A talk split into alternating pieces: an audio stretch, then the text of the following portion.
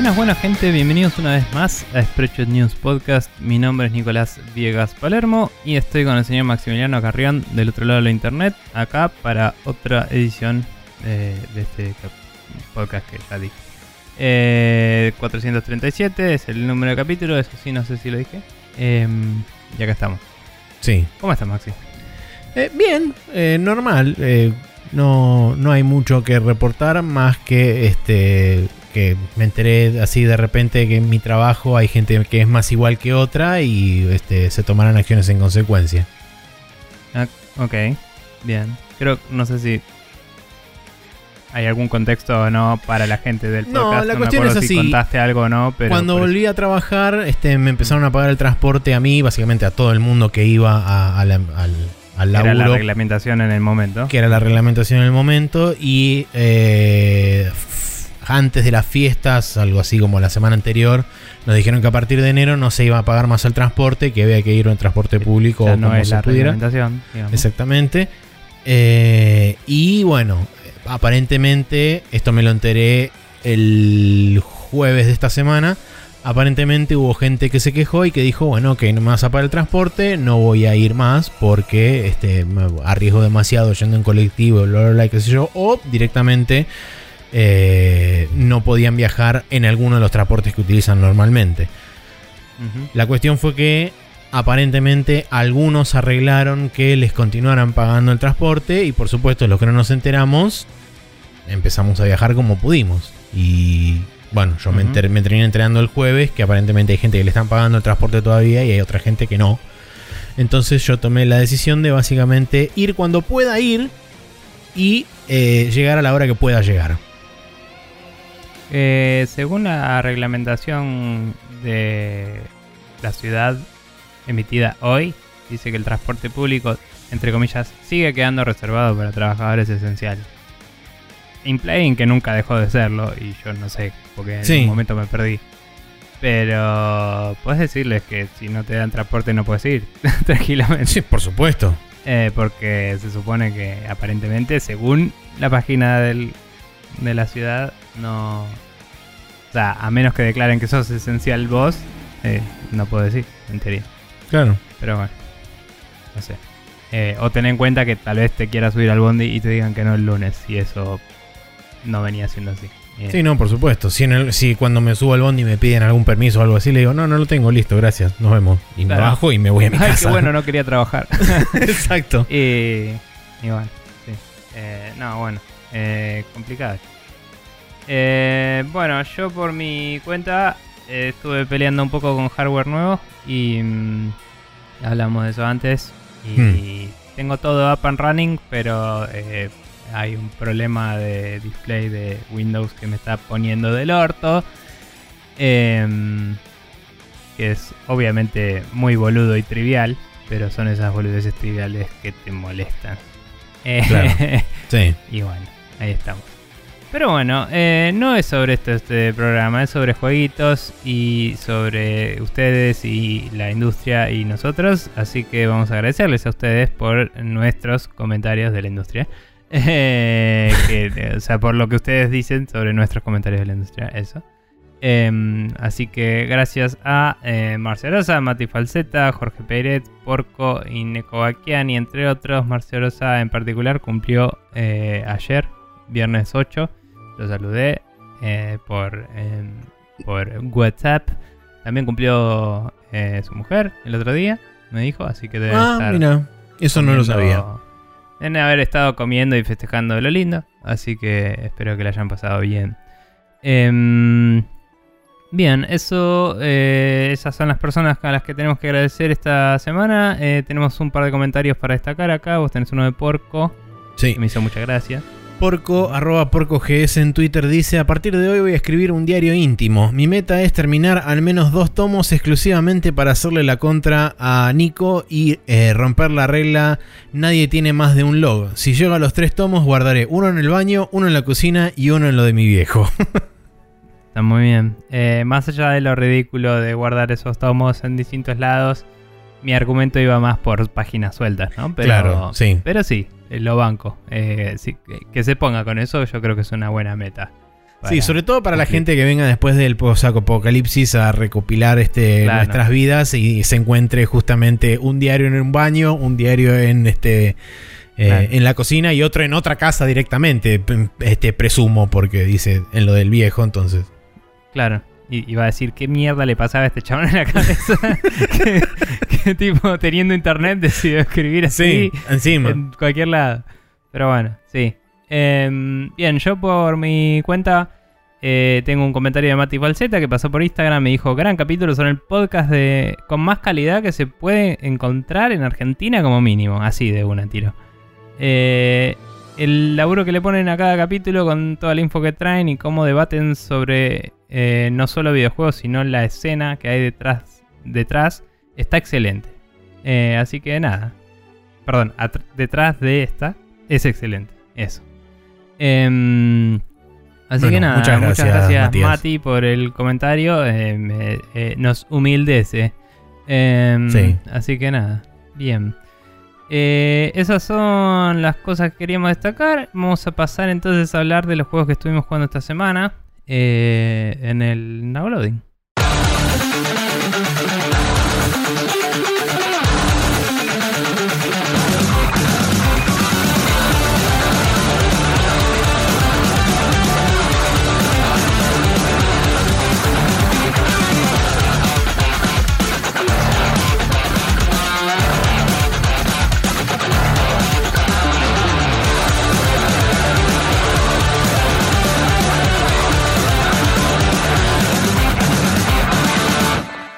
Estamos de vuelta en el Now Loading, donde tenemos algunas cosas eh, eh, relativas a los hardwares nuevos y otras cosas no tanto. Así que, ¿por dónde queremos arrancar? No sé. Eh, no sé, por donde más te guste. Bien, contame un poco del Flight Simulator, cómo viene, qué onda. Bueno, eh, en ahí. Maxi juega a los avioncitos volumen 2. eh. Nuevamente nos encontramos probando y este, seteando más el, el J, así que sé yo. Eh, esta vez me acordé de toquetear un poco la sensibilidad. No tuve que ajustarla demasiado y esta vez tomé también la precaución de en el mismo, en el mismo joystick tiene la posibilidad de ponerle unas sopapas abajo que se pueden remover, o sea, son, son este, El viejo customizables. truco. Claro. Eh, porque viene como unas, como, como unas almohadillas que yo dije, bueno, esas almohadillas deben ser antiadherentes, ento- este, antideslizantes, entonces seguramente si lo apoyo se va a quedar bien agarrado. Las se buenas. queda bien agarrado, pero el problema es que cuando le das medio violentamente, se levanta de adelante o de atrás o de los costados y entonces como que queda medio bamboleando en el aire. Dije, bueno, ok, para mayor seguridad y para darme a mí más confianza de que puedo hacer maniobras un poco más exageradas, un poco más violentas, le voy a encajar la sopapa para que se quede pegado en, el- en la mesa. Y así fue. Eh, entonces, gracias a eso también pude empezar a como perderle un poco el miedo, entre comillas, a hacer maniobras un poco más amplias, cosa Claro, que Ahora antes... puedes hacer tipo. Do a barrel roll. Claro, cosas así. Sí. Eh, bueno, y eso también jugando con la sensibilidad un poco dentro de lo dentro de los eh, de las opciones de configuración del Flight Simulator, pude llegar más o menos a un estándar que me gustaba. Eh, la semana pasada, cuando, cuando hablé por primera vez, lo había probado solamente con aviones chicos, eh, monomotores principalmente, y era una sensación diferente. Por supuesto que es todo requiere su aprendizaje y también eh, más allá de tener que aprenderme el layout de los botones, también tenía que aprender la sensibilidad del, eh, del control y todo eso. Esta vez dije, bueno, ya fue, me voy a mandar un avión grande a ver qué pasa. Y si me estrolo, me estrolo y ya fue. Y me fui a volar desde Tokio a Osaka en, en un Airbus A320. Curiosamente, el Airbus A320 también tiene una palanca similar a este joystick en el mando porque usa este vuelo electrónico, no usa este, hidráulicas. Entonces, básicamente tenés un joystick a la, a la derecha o a la izquierda, dependiendo del lado que te sientes. Eh, y entonces, con eso, básicamente controlas las funciones esenciales del avión. Tenés prácticamente todo en el, en el mismo mando. Entonces fue como relativamente simple y el control la verdad que está, está fantástico, sobre todo para lo que es el aterrizaje y todo eso. Eh, no me... En ningún momento sentí que tuviera, que tuviera falta de control. Aún así, después de aterrizar me acordé y dije, yo todavía tengo conf- configurado el Flight Simulator con las asistencias para el gamepad. Entonces dije, me parece que voy a tener que revisar eso también para ver qué puedo deshabilitar y qué no. Este, para que tampoco sea una cosa de ultra realismo y me haga bosta antes de salir, ¿no? Eh, Más allá de lo paja que es, eh, ¿Probaste hacer todos los tutoriales de nuevo con el joystick? Sí, probé, hice absolutamente todos los tutoriales. Eh, el tutorial del aterrizaje sigue siendo medio como pegarle así a ojo a ver a dónde, qué carajo quiere la PC que caiga. Eh, lo tuve que repetir tres veces, como prácticamente lo tuve que repetir cuatro o cinco la vez que lo hice con Gamepad. Pero esta vez me, me, considero que estoy bastante más conforme con la forma de aterrizar que con el Gamepad, porque con el Gamepad venía siendo como una onda sinoidal para intentar aterrizar y esta vez fue bastante más tranquilo todo.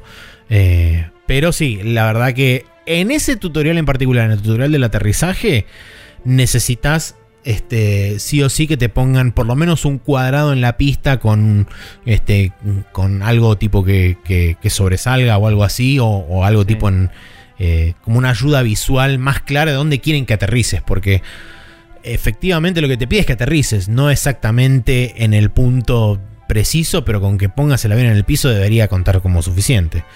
Por otro lado, también agregaron dos tutoriales. Perdón. Sí. Eh, pero aparte, cuando jugás cualquier vuelo en general, tiene como una evaluación de que también aterrizaste. Y considera que aterrizaste si el avión está entero y no te hiciste moco. Y digo, ¿por qué no usan lo mismo para el tutorial? Es lo mismo. Sí, de hecho los landing challenges, que es este, otra parte separada de, digamos, de, las cosas que puedes hacer dentro del Flight Simulator, tiene justamente, eh, cuando vos le, creo que cuando le activas todas las asistencias te muestra el glide slope, que sería básicamente como la, actitud de vuelo ideal que tenés que tener y te pone un cuadrado azul en la pista, en la zona de contacto donde tenés que tocar el piso. Entonces, el sistema está, pero por alguna razón no lo pusieron. salvo mal que... scripteado el Sí. Mal hecho el tutorial. Sí, salvo que ahora me pongo a pensar, voy a intentar probar habilitando todas las asistencias a ver si en el tutorial de aterrizaje aparece ese cuadrado en el piso. Lo cual sería cualquiera, porque debería mm, estar preparado como tutorial. no, el guion no es claro también. No, sí, es verdad. No te dice exactamente cuál es el problema cuando le pifias y no te trata de decir, che, para, está yendo mal, date otra vuelta sino que te deja libre y digo, una torre de control te diría levantar la nariz y volver a pasar, ¿me entendés? Sí. Entonces no, es realista en ese sentido tampoco, no sé. Nada, es, es, es choto el sí. tutorial eh, en particular. Y después agregaron dos tutoriales más que eh, ah, uno no lo pude probar porque cuando que son básicamente despegar y aterrizar con un avión de aerolínea, que es el A320. Ah. Eh, el despegue lo intenté hacer y cuando termina de cargar crashea, así que no sé qué onda. Eh, no sé si es un tema de mi PC o es un tema de que crashea porque crashea. Y el del aterrizaje lo hice y ese sí lo pude hacer. Este está muy bueno. Así que para, para los que quieran por lo menos mínimamente tener un 5% de conocimiento de cómo se maneja un avión este, de pasajeros de porte grande, pueden utilizar. No sé el despegue, pero el aterrizaje seguro. Eh, que no sé por qué en realidad. No, sé por qué razón no, no me encargó nunca el, despegue. No lo intenté muchas veces, lo intenté dos veces, las dos veces me crashó y dije, bueno, ya fue.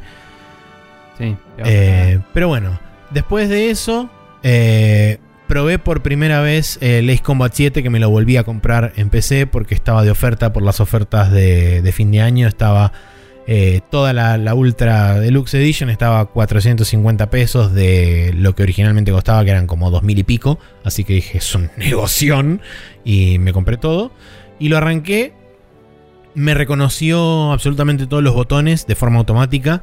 De hecho, tiene una configuración precargada para este joystick lo mm. cual hace que no me deje remapear ningún botón, sino que oh. simplemente voy a las opciones y me aparece un layout del control y me dice, estos son los botones que usa, y usa 5 o 6 botones. O sea, si está eh, diseñado alrededor de eso está bueno, pero también medio choto que no te deje remapear. Dicho eso, em, más allá de que son distintos modelos de aviones que hay en el juego, eh, nada, los aviones de casa tienen un layout de controles que son estándar, digamos. O sea, que el botón de bomba tire bomba y el botón de misil tire misil, está bien. sí, seguro. Son points y vos le pones lo que quieras también. Tal cual. Y que el gatillo tire de la ametralladora porque si no, no tienes claro, gatillo. O sea, eh, me parece un poco choto que no te deje remapearlo, pero eh, tiene sentido Sí, que sí, seguro. sea exactamente de una forma. Voy a, voy a buscar, porque no lo hice, pero tengo la impresión de que como es un juego en Unreal Engine, quizás con un, con un punto ini de configuración puedo Eh. remapear vía texto. Este, Medio que te interrumpí, pero ¿te parece necesario remapear algo o está bien implementado? Em, la mayoría de las cosas están bien implementadas. Sí creo que cambiaría dos botones. Mm, Principalmente eh, agregaría una funcionalidad que no está presente en el, en el control. Que es la funcionalidad de lo que en el Ace Combat 7 llaman High G Turns, que es básicamente una suerte de giro acelerado. Que vos en el gamepad lo que vos haces es apretar este, los dos gatillos a la vez y eso te permite girar más Mm. cerrado a costa de perder mucha velocidad. Eh, Sí. En este caso no hay ninguna forma de ejecutar esa acción. Eh, entonces lo que, lo que quiero hacer es implementar esa acción en alguno de los botones y Mm. además también cambiar el mapeo de una o dos cosas que me parece que están en un botón incómodo. En realidad no es que no está presente, sino que están en un botón incómodo de acceder. Mm. Está bien. Pero bueno, ¿y qué tal la experiencia en general? Y la verdad que la experiencia es bárbara. Es, eh, por supuesto que primero lo arranqué en fácil, porque dije, si lo pongo normal o difícil, como normalmente juego los, los 6 comandos, me van a hacer garcha en 10 segundos. Entonces dije, lo vamos a arrancar en fácil, lo voy a pasar todo en fácil y después lo voy a jugar en normal de vuelta, porque necesito un periodo de acostumbramiento. Eh, bueno. y de hecho, bueno, en este juego, como no tiene regulador de sensibilidad, tengo que andar tanteando a ver cuál es la sensibilidad que tienen no solamente los controles, sino también el acelerador. eh, que también es medio como un juego entre, entre ambas cosas. Es un poco también saber controlar la velocidad con la dirección, saber poder apuntar y tener en cuenta que, bueno, este. La sensibilidad después de, cada avión también va a ser diferente porque las maniobrabilidades son levemente diferentes. Entonces. Hasta que me termine de acostumbrar a un avión, por ahí me compro otro avión y cambio y es totalmente todo diferente y es como, ¿por qué? Pero en líneas generales... Bueno, era medio ahora- así con el control normal también. Sí, sí, es un poco así. Pasa que con el control es como medio más fácil. O, o por lo menos a mí me resultaba más fácil, quizá porque ya tenía la memoria muscular este, programada, vamos a decirlo, dentro de las manos por haber jugado los, todos los 6 Combat de Play 2 y, este, y varios otros simuladores que aplicaban un mismo sistema de control. Entonces no tenía que andar pensando cada maniobra que hacía. Acá es como que tengo que premeditar un poco más cada acción que hago y tener en cuenta más, por ejemplo, direcciones eh, en las que vienen los enemigos, si vienen de frente, si voy a cruzarme de costado, si lo tengo atrás y todo ese tipo de cosas. Mm. O sea, Mm. en cierta forma tengo que pensar un poco más, a pesar de que es un juego arcade, tengo que pensar un poco más como un piloto, en cierta forma. Lo cual está Bueno, bueno, es que- y es una forma diferente de jugar el juego. El hecho de que no le implementaron el Zero G claramente significa que mm, cuando mapean a un JOTAS te quieren ofrecer una experiencia un poco más de simulación, por Sí. decir algo. Sí, Así si que- bien los sistemas siguen siendo arcadosos, este, es Claro. como que el, la maniobrabilidad eh, entra por ahí en un carril un poco más de tirando a simulación. Pero la verdad que nada, jugué las primeras 3-4 misiones por ahora de, de Combat y nada, la estoy pasando fantástico. Además, algo que me está también ayudando es que eh, la primera vez que lo, lo jugué en, en la Play 4, lo jugué en japonés y necesariamente por cuestiones de que no podía leer los subtítulos mientras estaba combatiendo. Había algunas cosas que se me escaparon. Esta vez dije, bueno, ok, ahora ya, ya lo jugué en japonés, ya me saqué las ganas. Lo puse en inglés en, en PC. Entonces puedo estar prestando un poco más de atención a lo que me están diciendo sin necesidad de leerlo. Eh, y es como que estoy empezando a llenar un par de blancos que tenía en, en lo que respecta a la historia. Y es Sí. como, ah, ok, ok, ahora entiendo un poco más de dónde viene la mano y todo eso. Eh, así que me están cerrando también por ese lado el juego, aunque un año después. ¿Qué onda el voice acting? Yo no sé si es porque vi algún quick look, porque yo creo recordar que lo- yo lo había puesto en Japo y me estaba perdiendo de la mitad también. Pero también tengo presente una voz de- del chabón que te da las misiones y todo en la cabeza. Y lo recuerdo medio como cheesy voice acting eh, de, de Play 2, digamos. Es, Como- es un poco. Es un poco eso. Pero eh, está, digamos, en línea con lo que históricamente siempre fueron los voiceovers de Ace Combat.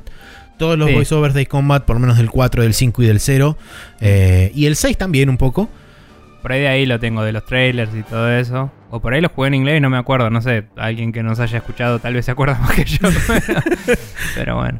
sí. Eh, pero sí, digamos que la cadencia, la forma de hablar y todo ese tipo de cosas es como co- correcta para lo que es el, el, digamos, la lógica interna del lore de todos los juegos y de la franquicia. Está bien. Eh, te iba a decir.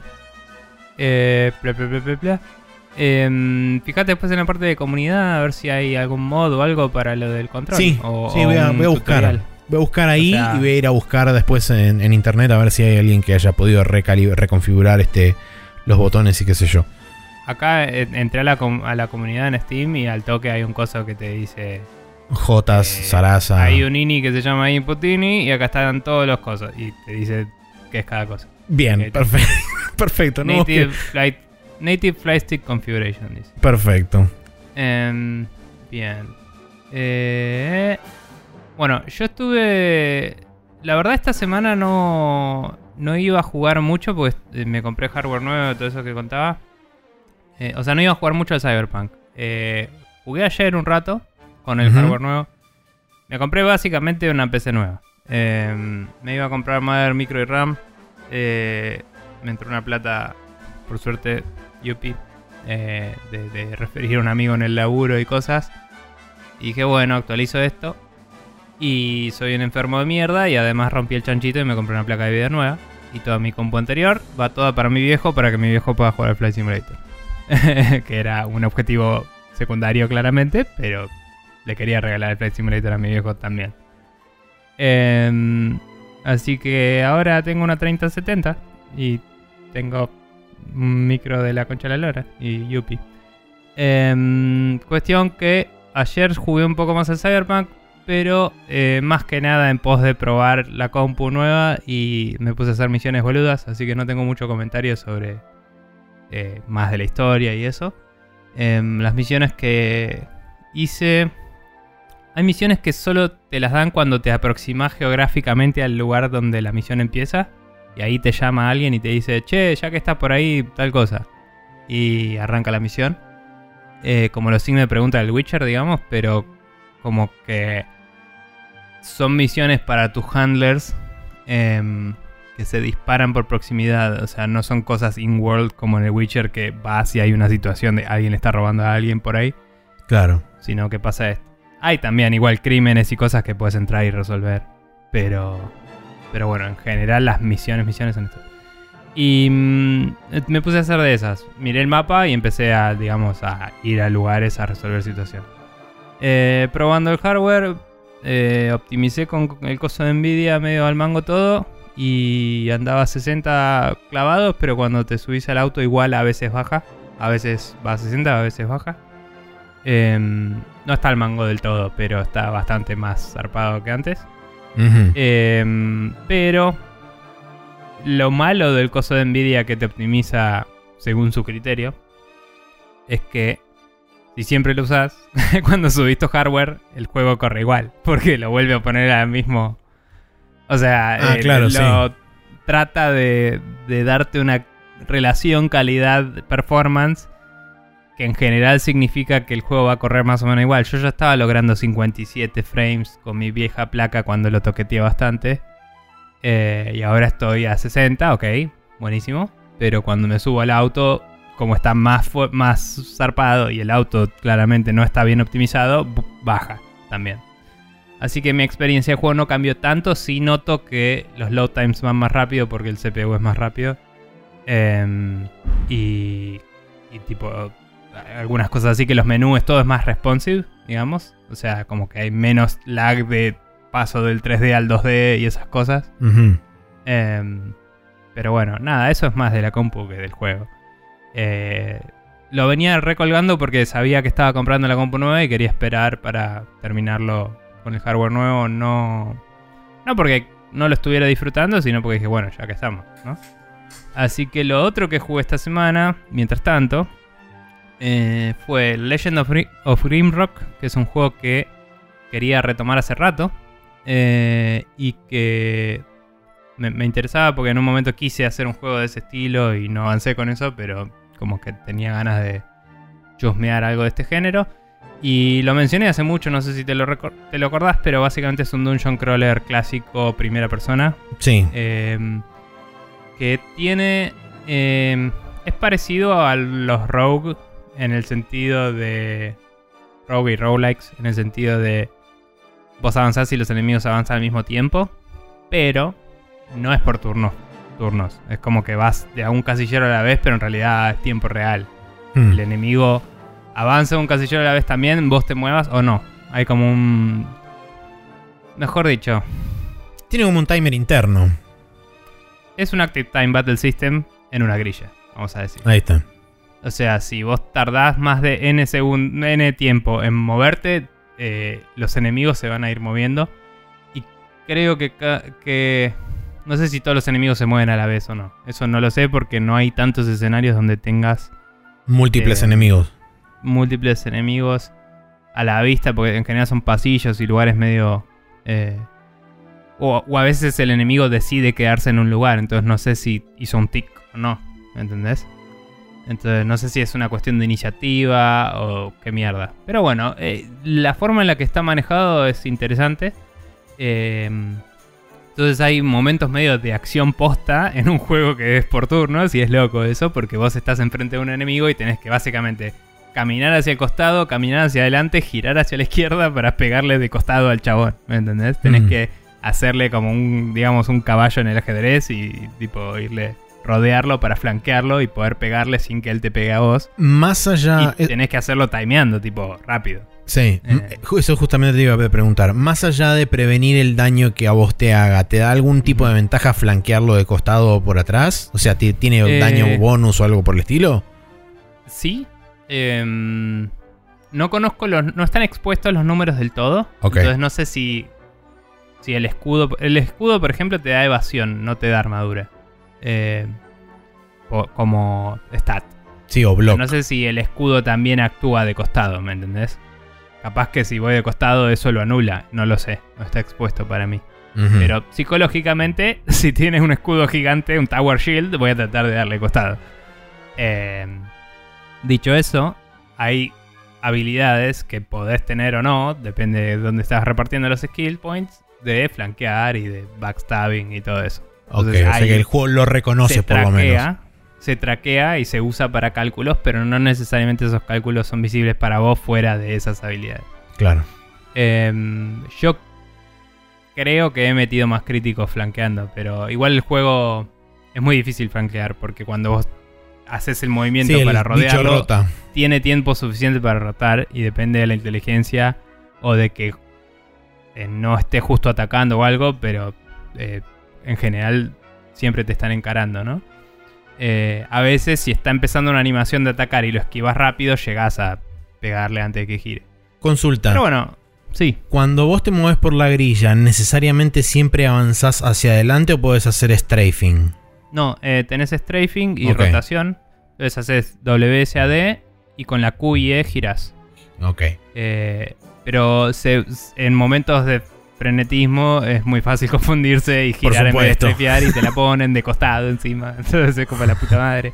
Que encima como vos tenés cuatro chabones en tu party, vos sos un casillero con cuatro personajes, ¿no? Ah, no ocupa Entonces, cada si uno un girás- casillero.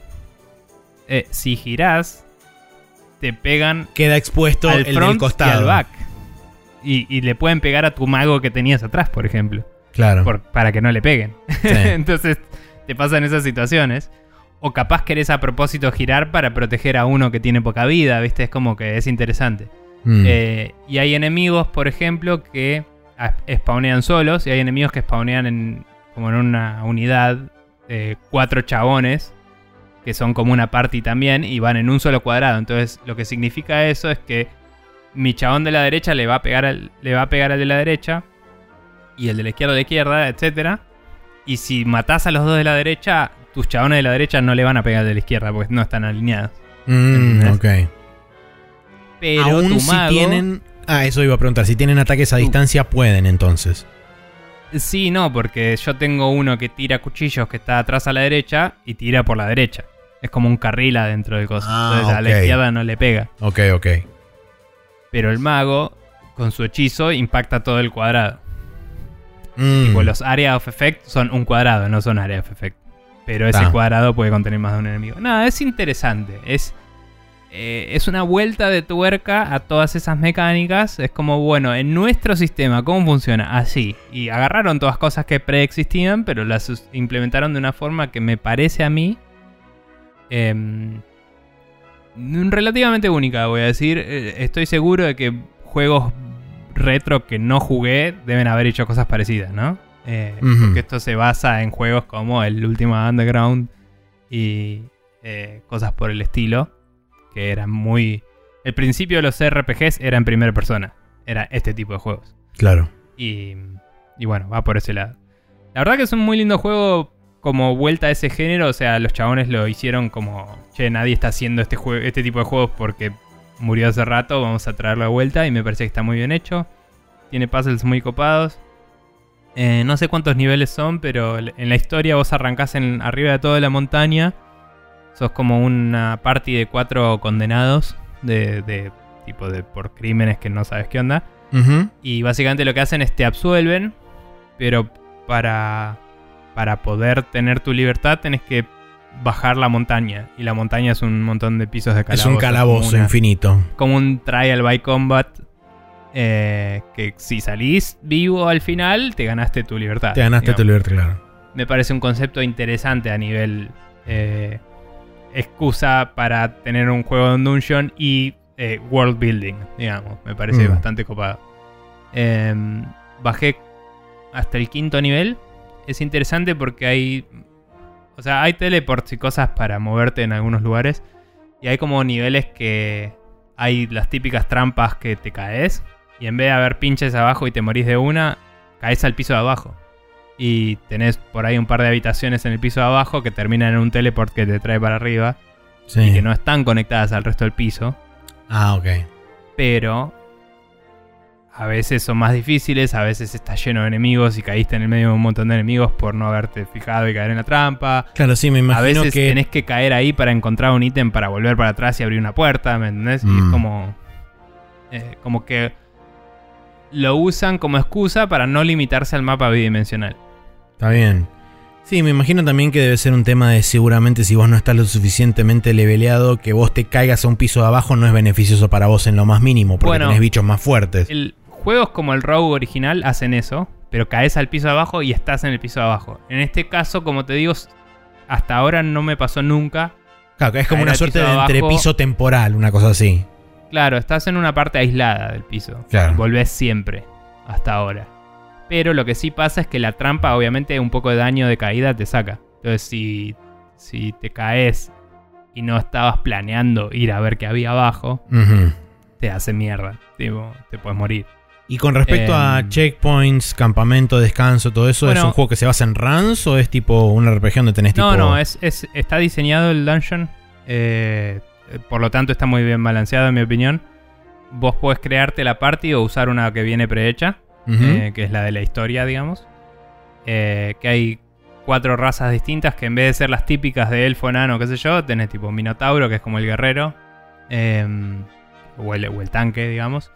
El humano, que es el típico que tiene todos los stats en, en parejos al principio.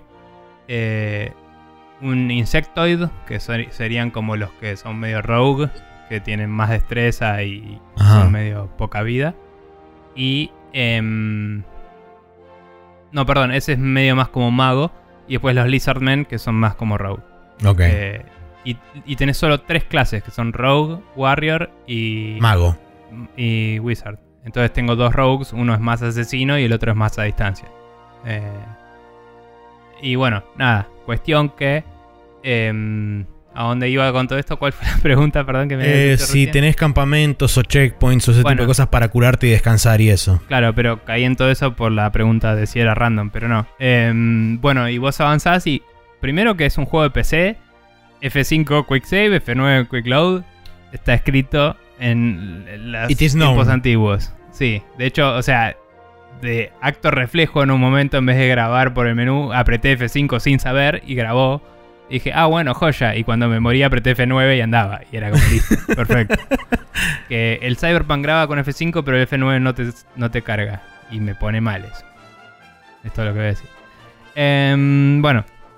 Y después de eso, además, hay un cristal cada tanto. Si querés jugarla más tipo Final Fantasy. eh, si, si querés desafiarte a eso. Cada tanto hay un cristal que lo tocas y te cura y te graba.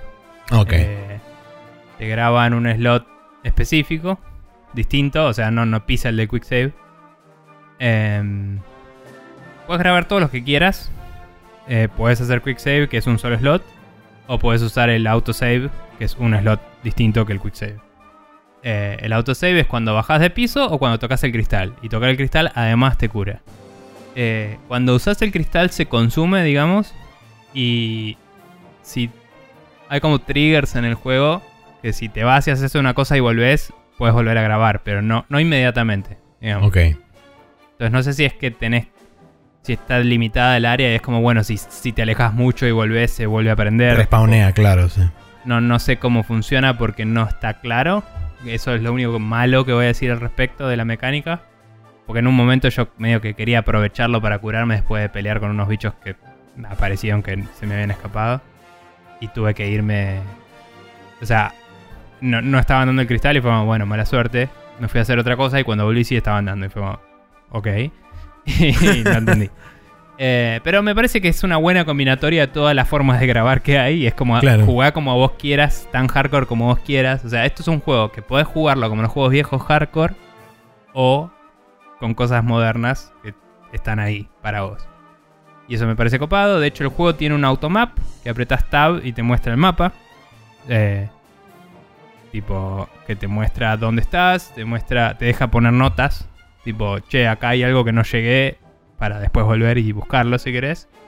Los, los niveles no son tan grandes que eh, haya tenido que tomar notas hasta ahora. Pero poner notas, si, si tenés un sentido de orientación medio complicado, te puede ayudar, obviamente.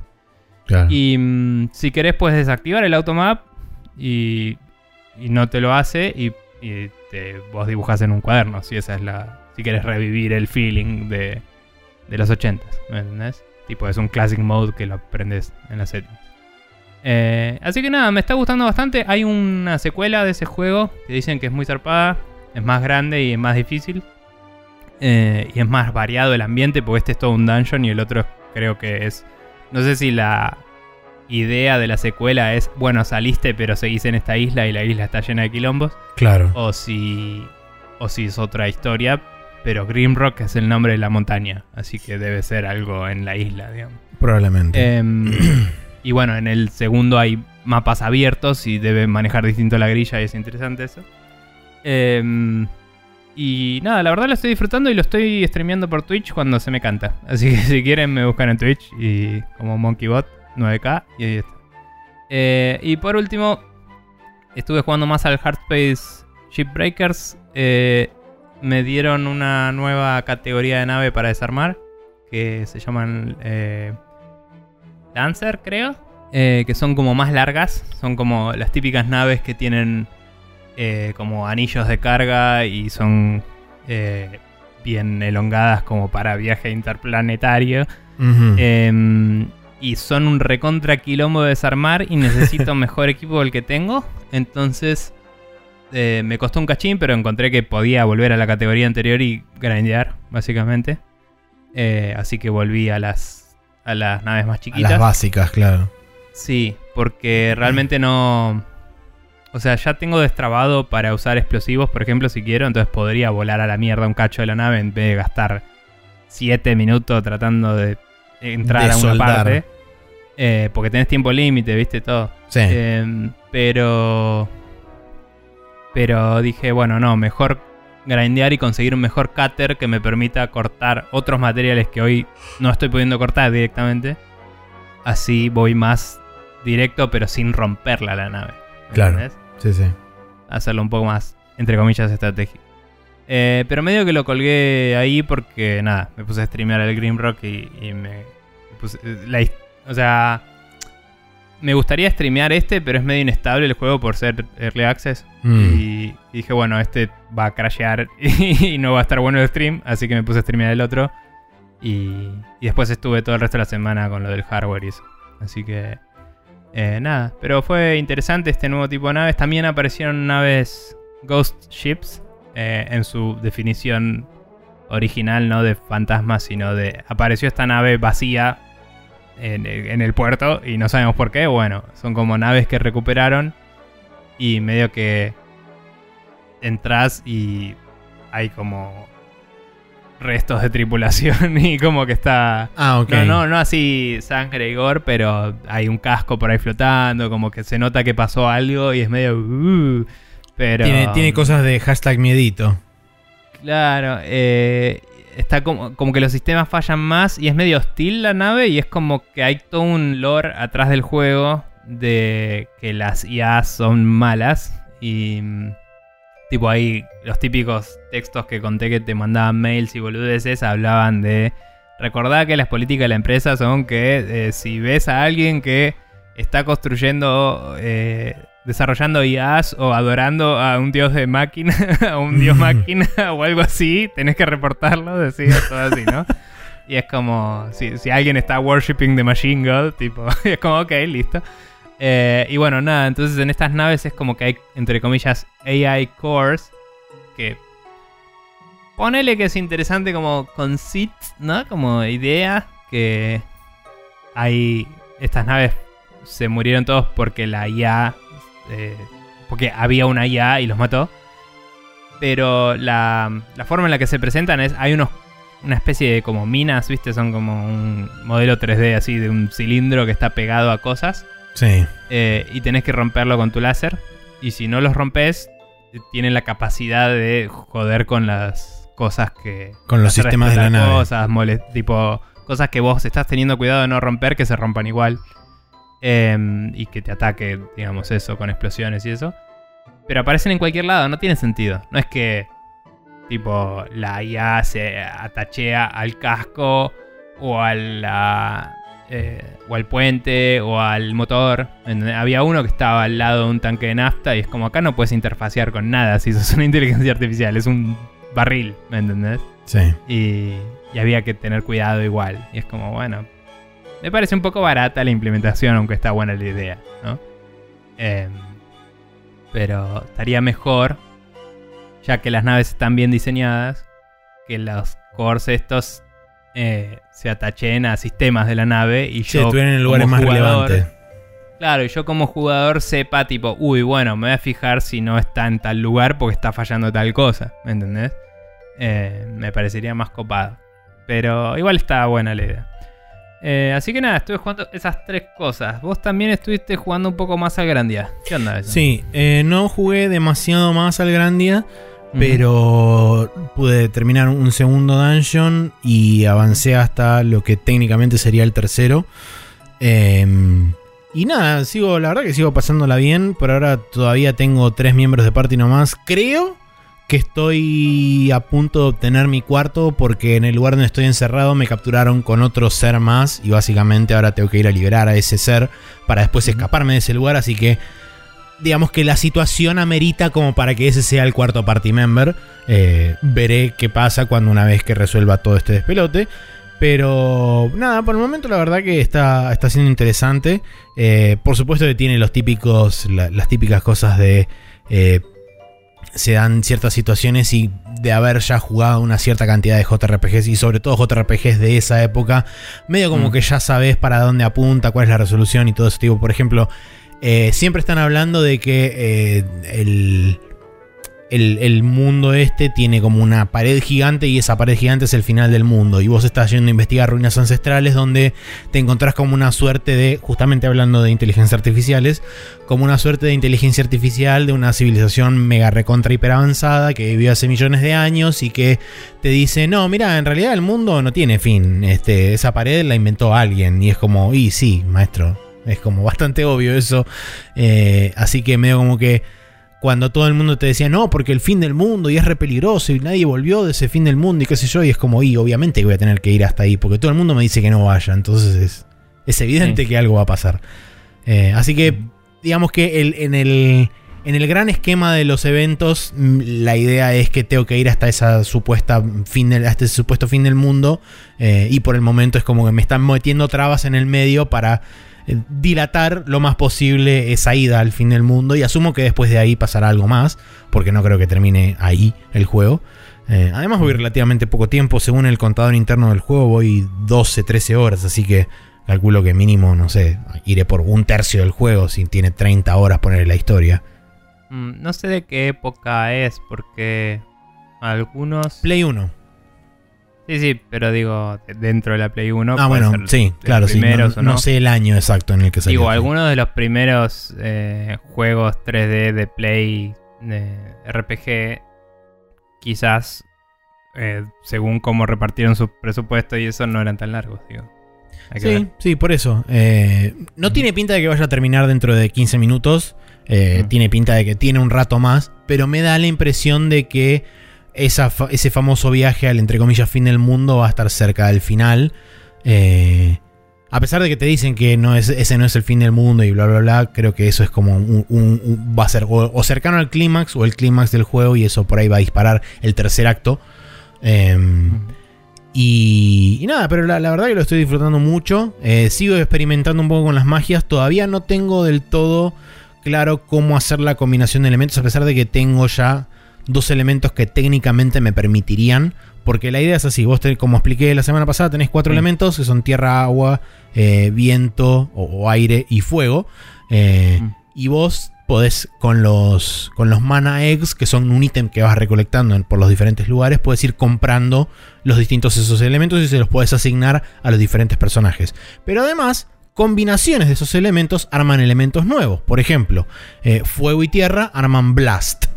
Eh, entonces, yo ahora en un personaje tengo justamente una magia de tierra y una magia de fuego, pero el tema Mm. es que todavía no, no encontré ni descubrí forma de combinarlos. Quizás tiene que ver con un tema de que tengo que subir las magias hasta determinado nivel y eso me habilita un spell combinado. O, eh, o simplemente una vez que llegue, no sé, a, a tener la magia. Si casteas uno y después el otro, no causa un efecto. Eh, no, porque cuando vos, en, en, digamos, en la barra de tiempo, cuando vos casteás, estás en el último tercio y te consume todo ese último tercio castear. Y cuando llegas al límite, ahí es donde se ejecuta la magia. Y si después dos vuelves al principio. a la vez, ¿no hacen un ataque conjunto? Eh, nunca llegué. O sea, a considerando que- que... es un sistema de timeline y no de turnos, es más difícil de lograr eso a nivel Sí. programático, así que capaz que no. Pero. Nunca, nunca logré que se ejecutaran dos acciones a la vez. Siempre cuando. Claro. O sea, por más que haya dos personajes que estén técnicamente overlapeados y que estén eh, tipo en, entre comillas al mismo tiempo, primero se ejecuta uno y después se ejecuta otro. Mm. Así que, no sé, pues, lo, lo seguiré investigando. La verdad que, eh, o sea, más allá de, de- la historia y qué sé yo, y que es entretenido el juego y todo lo demás, una de las cosas que más me, me atrajo al juego desde el primer momento fue el sistema de combate, porque es súper interesante y es súper diferente a cómo manejaron la mayoría de los JRPG que jugué, tanto viejos como más modernos, eh, los combates, porque la línea de tiempo es algo que no se ve muy comúnmente en JRPGs en líneas generales. O si está, está más oculta y no está tan visible. Sí, o, o está representada de otra forma como, como el Active Time Battle. Claro. O sea, vos ves la barra de tiempo literalmente, pero en cada uno ves cómo se Claro, llena. si ves su progresión, digamos, este, relativa al- a los demás. Y lo que no se te muestra fácil es la iniciativa del enemigo. Sí. Pero bueno. Así Eh, que nada, eso. Bien. Bueno, nada, estuvimos jugando con nuestros chiches nuevos, Yupi. Eh, así que. Eh, Grande HD Remaster, empecé, lo estuviste jugando, está para Play 4 y Switch. Eh, jugaste también al Ace Combat 7 Unknown Skies, que está para PC y para PlayStation 4. Eh, el Microsoft Flight Simulator para PC, que por cierto lo probé con la compu nueva, pero me pasó lo mismo de apreté el botón de optimizar y me andaba igual. Eh, porque lo tenía medio tirado para que se vea más lindo. Así que después lo voy a probar tipo en más balanceada performance y ver qué. Em, si querés después pruebo el tutorial ese a ver si me crashea. A ver qué Ah, dale. Em, después yo estuve jugando al Cyberpunk, eh, que lo estoy jugando en PC, pero está para Xbox One también. Y algún día volverá a Play 4 tal vez, no sé. Eh, el Legend of Grimrock en PC y el Hard Space Shipbreakers que está en Early Access en PC también. Así que esos son los juegos que jugamos esta semana. Nos vamos al Rapid Fire donde hablaremos de eh, algunas noticias que ocurrieron recientemente.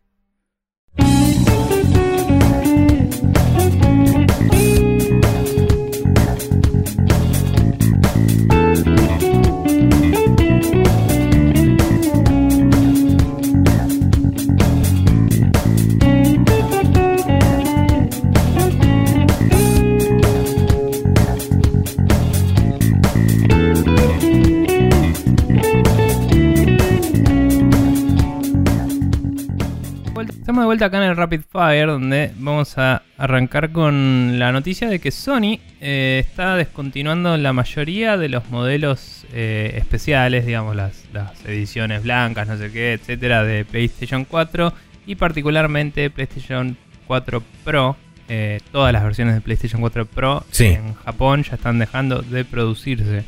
Eso tiene sentido considerando que la PlayStation 4 Pro, que yo sepa, su precio de lista sigue siendo de 400 dólares, que es lo que sale la PlayStation 5 sin disco.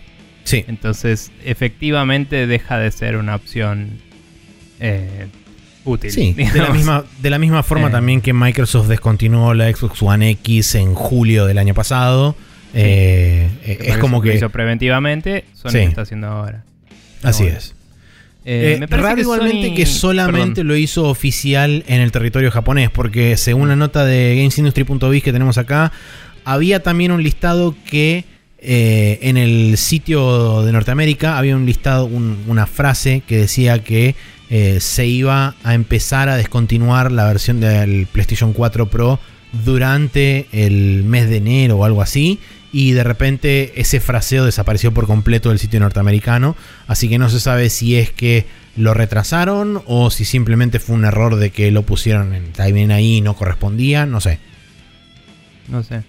Em, cabe destacar que como decías, Microsoft había hecho esto de antemano, eh, pero tiene sentido porque la estrategia de Microsoft, como hablamos muchas veces, es distinta. La Series X y la Series S corren juegos de One entonces eh, tenía más sentido producir la nueva consola y que la gente fuera a la nueva directamente. PlayStation 5 también corre juegos de Play 4 al final, pero en ese momento no se sabía. Sí. Eh, y no había garantía de que la gente fuera a... O sea, claramente había más unidades de Play 4 que de Play 5 eh, que iban a estar disponibles. Entonces tenía sentido seguir abasteciendo la Play 4 para quienes quisieran jugar juegos de Play 4 por un tiempo, me parece. Pero bueno, continuemos. Así es, la siguiente noticia eh, es que Nintendo adquiere Next, eh, Next Level Games, desarrolladores de Luigi's Mansion 3, Mario Strikers y otros títulos más también este, eh, relacionados con Nintendo. No se dio a conocer públicamente la suma, pero no me acuerdo dónde había leído que según el diario japonés Nikkei hablaban de que había salido algo así de en traducción de yenes a dólares, eh, estaban hablando de menos de 100 millones de dólares por el estudio. Em, pero bueno, la cuestión es que eh, el estudio Next Level Games es un estudio canadiense que arrancó desarrollando para GameCube el Mario Strikers Charge y el Punch Out para Wii. Y después de eso desarrolló el Luigi Mansion Dark Moon, que creo que es el segundo, ¿no? El de 3DS. Sí, el de 3DS. Sí. Eh, el Metroid Prime Federation Force y el Luigi's Mansion 3 para Switch. Eh, interesante que Nintendo haya tomado esta, esta decisión. Sobre todo teniendo en cuenta que, por ejemplo, a través de un tweet de. Eh, creo que fue Daniel Ahmad que lo mencionó. Este. Que por ejemplo Nintendo no, no, es propietario de Intelligent Systems todavía. Y Intelligent Systems es una empresa que viene desarrollando juegos para Nintendo desde la NES. Bueno, em, pero en los mismos tweets de Daniel Ahmad decía que eh, esta empresa estaba buscando vender y está en los intereses de Nintendo mantener ese partnership y que no tengan un nuevo... Por ejemplo, en un mundo en el que Microsoft se compra todo, claro. una empresa de videojuegos que hace juegos que a vos te gustan publicar. Y que te gustan cómo trabajan diga, también. Claro, que, que labura con vos hace 10 años, diga, che, estoy a la venta, cuando tenés a Microsoft al lado comprando para todos lados, quizás es un momento de decir, bueno, pará, voy a asegurarme de que vos sigas laburando conmigo porque nuestra partnership va bien, porque Seguro. tengo ideas para laburar con vos, eh, y todos felices. O sea, fue más asegurarse de esa continuidad de trabajo Tal cual. que buscar tener un nuevo, un nuevo estudio. sí. Eh, porque como decís, Intelligent Systems sigue en esa relación y Sí, no- y además no también es una relación que es mutualme- eh, mutuamente beneficiosa. Para Nintendo no tiene que cubrir gastos que tendría que necesariamente formar parte de, este, de, digamos, del payroll de Nintendo en el caso de incluirlo dentro de su, dentro de su familia de estudios y pueden mantener este, una relación de, digamos, exclusividad eh, con respecto a la producción de hardware, de, de software y todo eso. Sí. Bueno, em, continuando tenemos una noticia de que eh, Apple, eh, siguiendo, eh, revisando los, todo el papeleo, digamos, de todos los juegos que están Sí. autorizados o no en China. Juegos y apps. Sí, juegos y apps que, que... O sea, en China todos los juegos y apps tienen que estar validados por el gobierno. Así es. No tengo idea de cómo se llegó al punto en el cual había un montón que no lo estaban en iPhone, pero básicamente Apple fue y los sacó todos a la mierda, o por lo menos un gran número de ellos eh, a principios de este año. Eh, 46.000 títulos, eh, más o menos. eh, fueron 39.000 juegos y 39.000 46.000 juegos apps. y 46.000 apps. Fueron removidos inmediatamente, así en el, en el mismo momento del store. Eh, no sé cómo a la gente que es dueña de estos, cómo se los maneja, porque históricamente en este tipo de stores te dejan quedártelo y no te lo deshabilitan, pero puede ser que si el gobierno no lo permite haya algún otro tipo de situación. Sí, aparentemente lo que Eh. el gobierno de China, eh, digamos, pedía como requisito para estar presente en la app es un número de ISBN, que es el International Standard Book Number. eh, y eso es, digamos, lo que, lo que China les provee una vez que son a- a- aprobados oficialmente por el organismo de control correspondiente. Aparentemente muchos no tenían eso y fueron lanzados, eh, digamos, con una suerte de... eh, no excepción, pero como una suerte de permiso provisorio hasta que se consiguiera eso. Y Apple había mandado dos, este, dos, este, ¿cómo se llama esto? Dos warnings. Eh, primero, el 31 de julio diciendo que eh, tenían que adquirir uno de estos permisos oficiales a través del gobierno Sí. chino, o sea que tenían que hacer una postulación oficial para que fueran aprobados. Y después creo que en octubre o en septiembre o algo así les mandó una segunda actualización con respecto a esto diciéndole, bueno, ok, esto no es negociable el 31 de diciembre si no tenés un permiso este, avalado por el gobierno chino, se, se vuela la de la se vuela del App Store la aplicación. Y evidentemente así fue.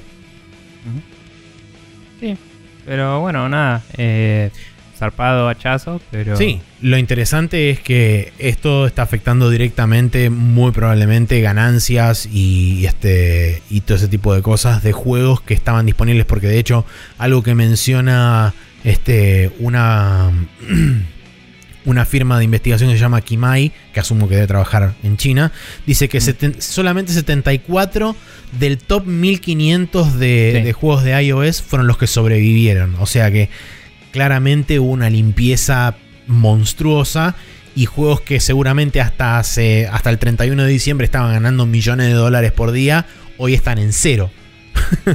Entonces, sí, puede ser.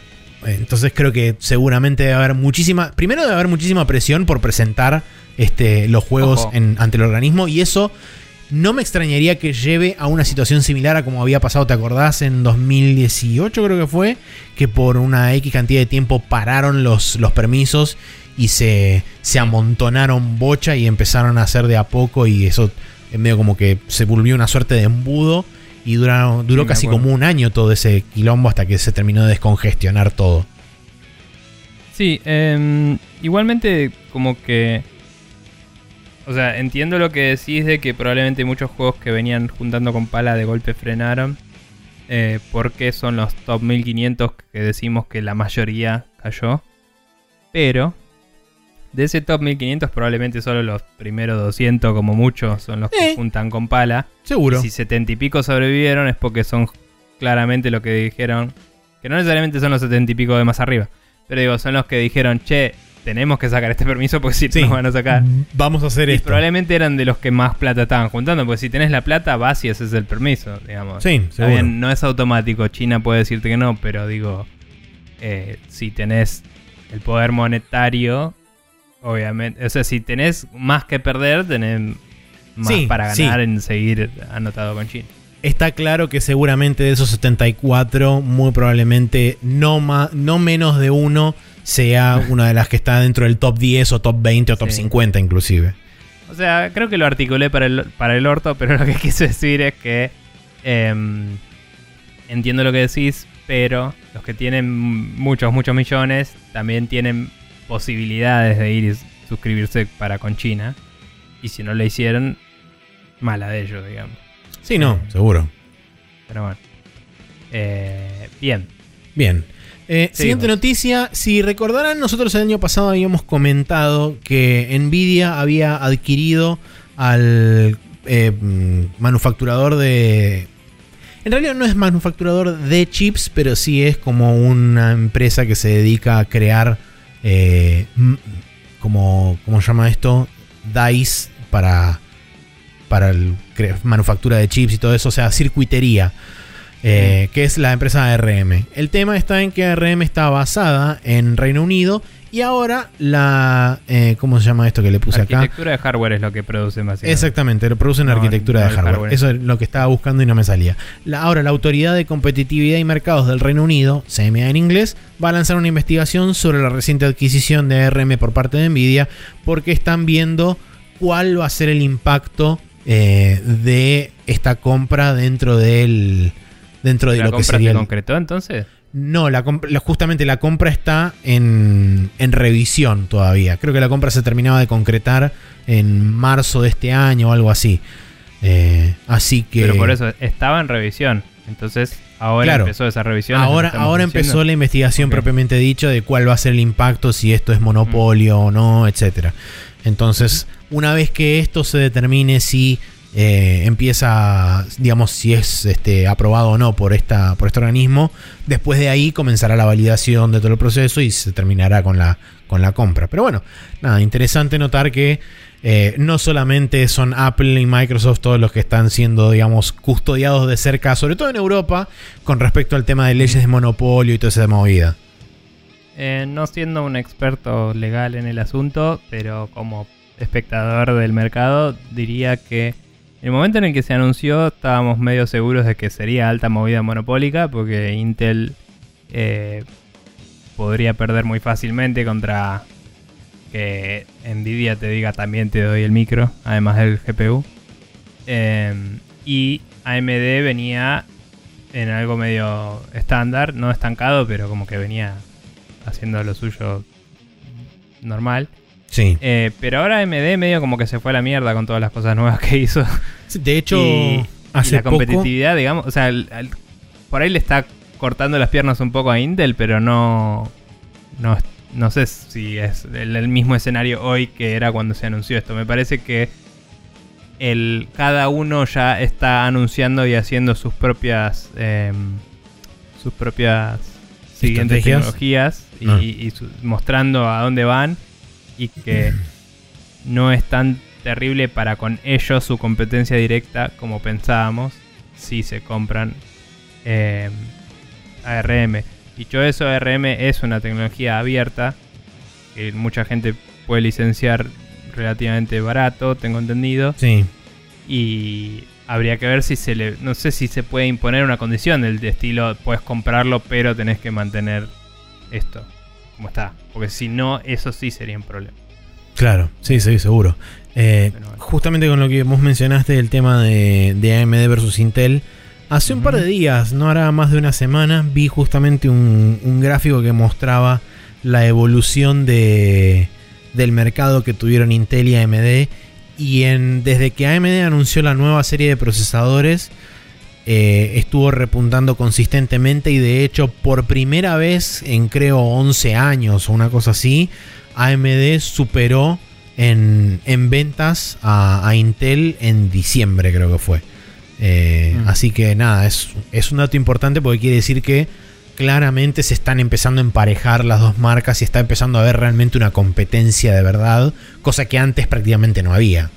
Es que Intel históricamente era más compatible eh, y hoy en día me parece que AMD se estandarizó bastante. O sea, desde que ATI y AMD son una sola cosa, que, que es más Sí. compatible todo, para empezar. Y para seguir, los nuevos chips, tipo el que, el que me compré yo es uno de los más copados, pero los nuevos chips son bastante mejores que el i9. tipo. Y, y nada, es, es difícil competirle a Chess. Tipo, agarras el chip mediano de los nuevos de AMD y se compara con el chip más alto de, de, cosas, De Intel. De, de Intel. Y es como, bueno, jodete. Hubieras Sí. hecho algo distinto en vez de simplemente quedarte arriba. Sí, tal cual. Eh, pero bueno. Así que nada, eso, bien. Eh, ¿A quién le toca? A mí, ¿no? Eh, no, a mí.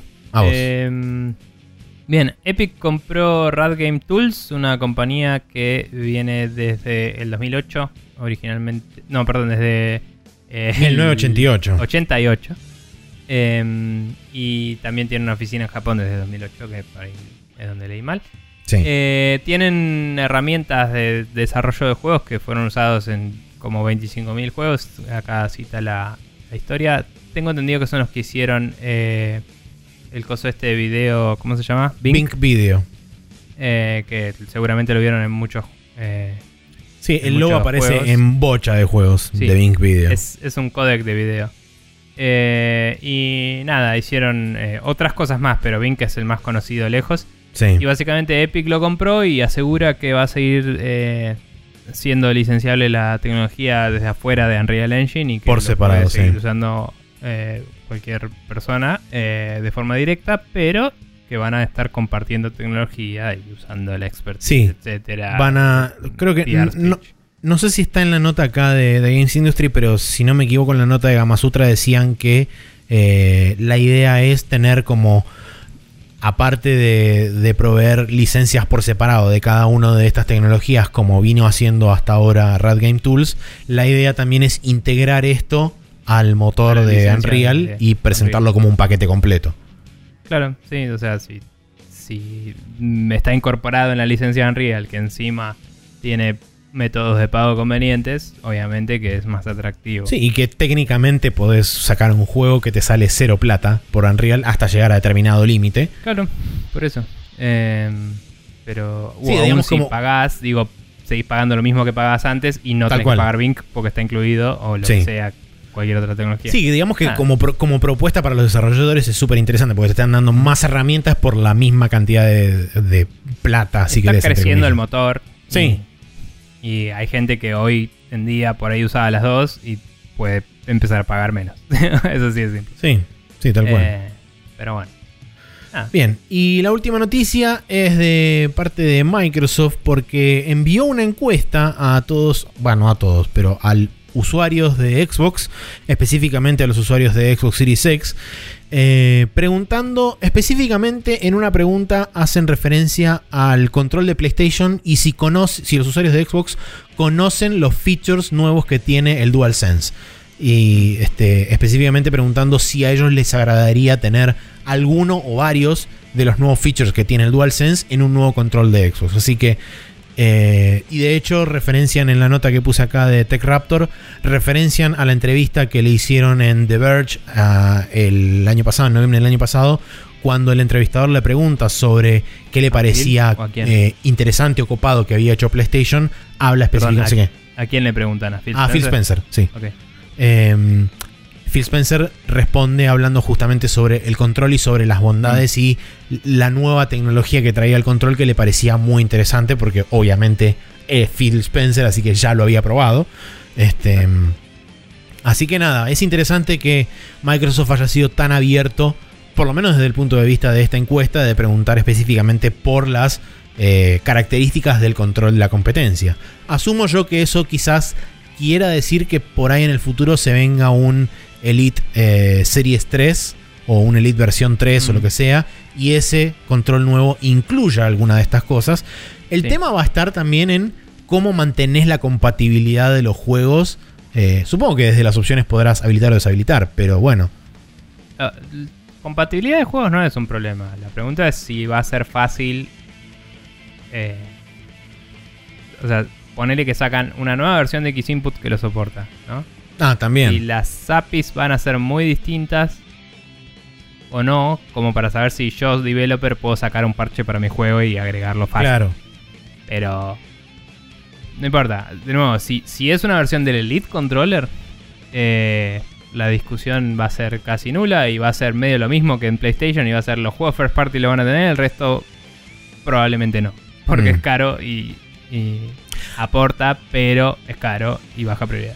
Aunque, aunque, ah, digamos, nobleza obliga, seguramente si vos tenés un control de, o sea, vos tenés dos controles de las dos, de las dos consolas principales que soportan ese tipo de cosas, quizás pueda, Quizás pueda haber algún... party le pongan onda. Claro, Sí, si la API es parecida. sí. Puede ser. Eh, quizás Microsoft hace que X Input soporte el control de PlayStation de alguna forma. Que pueden, si quieren. Sí. Eh, con, usando ingeniería inversa, digo. Eh, no, no tecnología licenciada de Sony, pero propia. Y- Bueno, de alguna forma Valve lo soporta el control de Play Sí, sí, 4 y el de eso. 5 también. Sí, sí, por eso digo. Pero no usa X Input. Eh, Mm, usa ah. Direct Input. Eh, no importa. Eh, A lo que voy es que.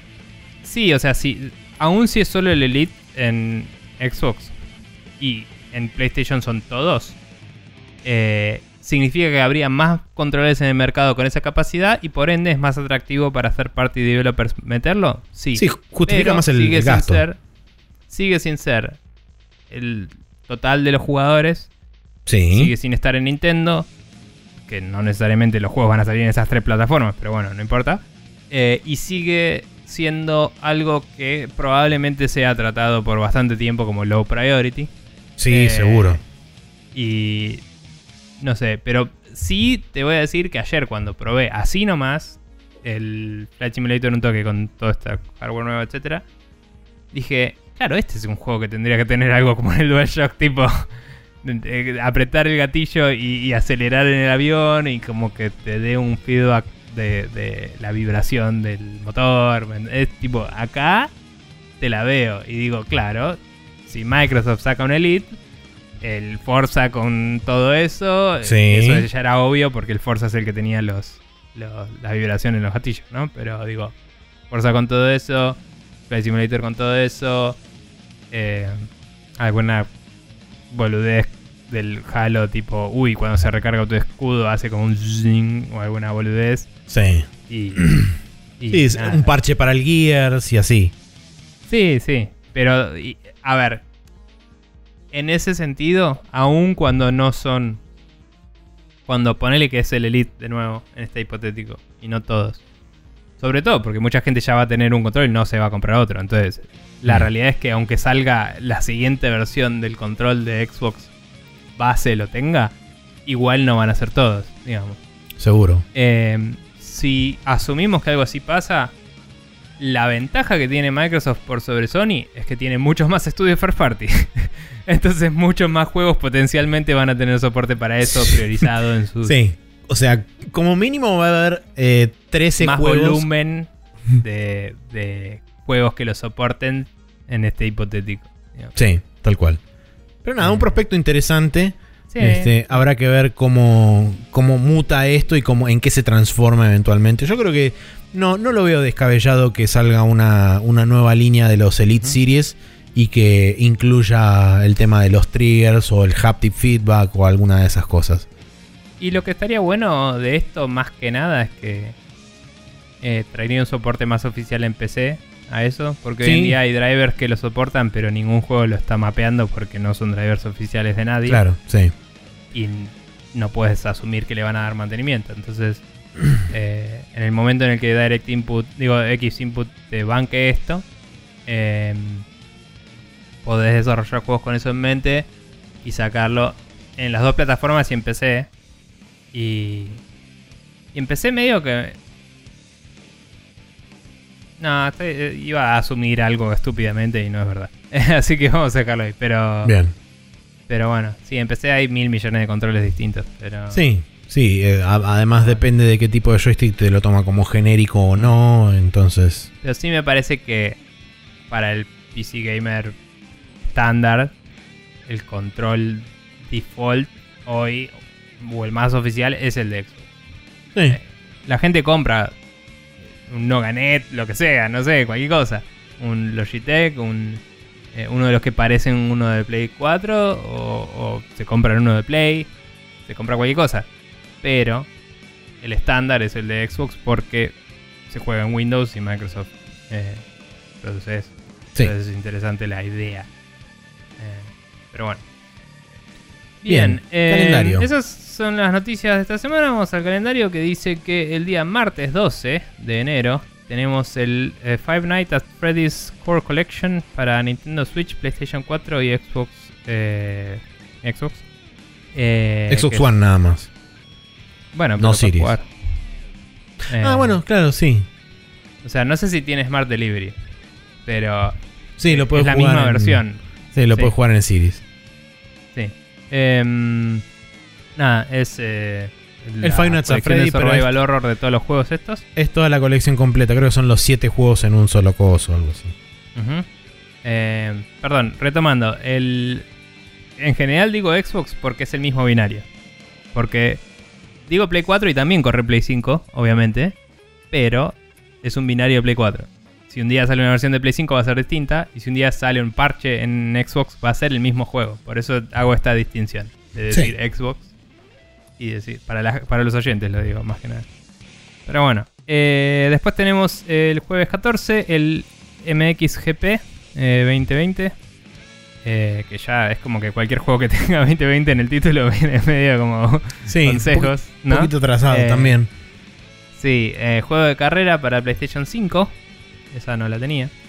Eh, y después el Scott Pilgrim vs. The World The Game Complete Edition eh, para Windows, Nintendo Switch, PlayStation 4, Xbox, eh, Xbox y Stadia. Eh, que es el relanzamiento con los. DLCs. Eh, no sé si algún tipo de remaster de la música. Era de Eh, Namanaguchi. No Eh, tengo idea. Sí tengo idea. idea de que anunciaron una super mega collector así, mega eh, super increíble, gigante, que debe salir 200, 800 millones de dólares. Eh, pero eso es todo. El- comer a Brian Lee O'Malley. Claro. Eh, pero eso es todo mi conocimiento al respecto de lo que estaba anunciado para eso. Está bien. El juego era simpático, tenía problemas de hitboxes, pero era, Sí. era un juego simpático. Esperemos Eh, que hayan arreglado alguna de esas cosas y no simplemente sea un relanzamiento. bueno. Estaría bueno que le hayan arreglado porque realmente el hit detection era muy difícil cuando estabas un poquito arriba o un poquito abajo del enemigo. Es como que estabas en otro plano y no le pegabas porque era otra dimensión. Y Era como, wey, pará, la concha de tu madre. Em, pero bueno, eh, lean el cómic, está bueno. Em, bien, vamos al Hot Coffee donde tenemos eh, algo para discutir que todavía no sé mucho al respecto. Porque me lo pasaste, no sé si ayer o hoy, y yo estaba con todo este quilombo de la compu. Pero eso, nos vamos para allá.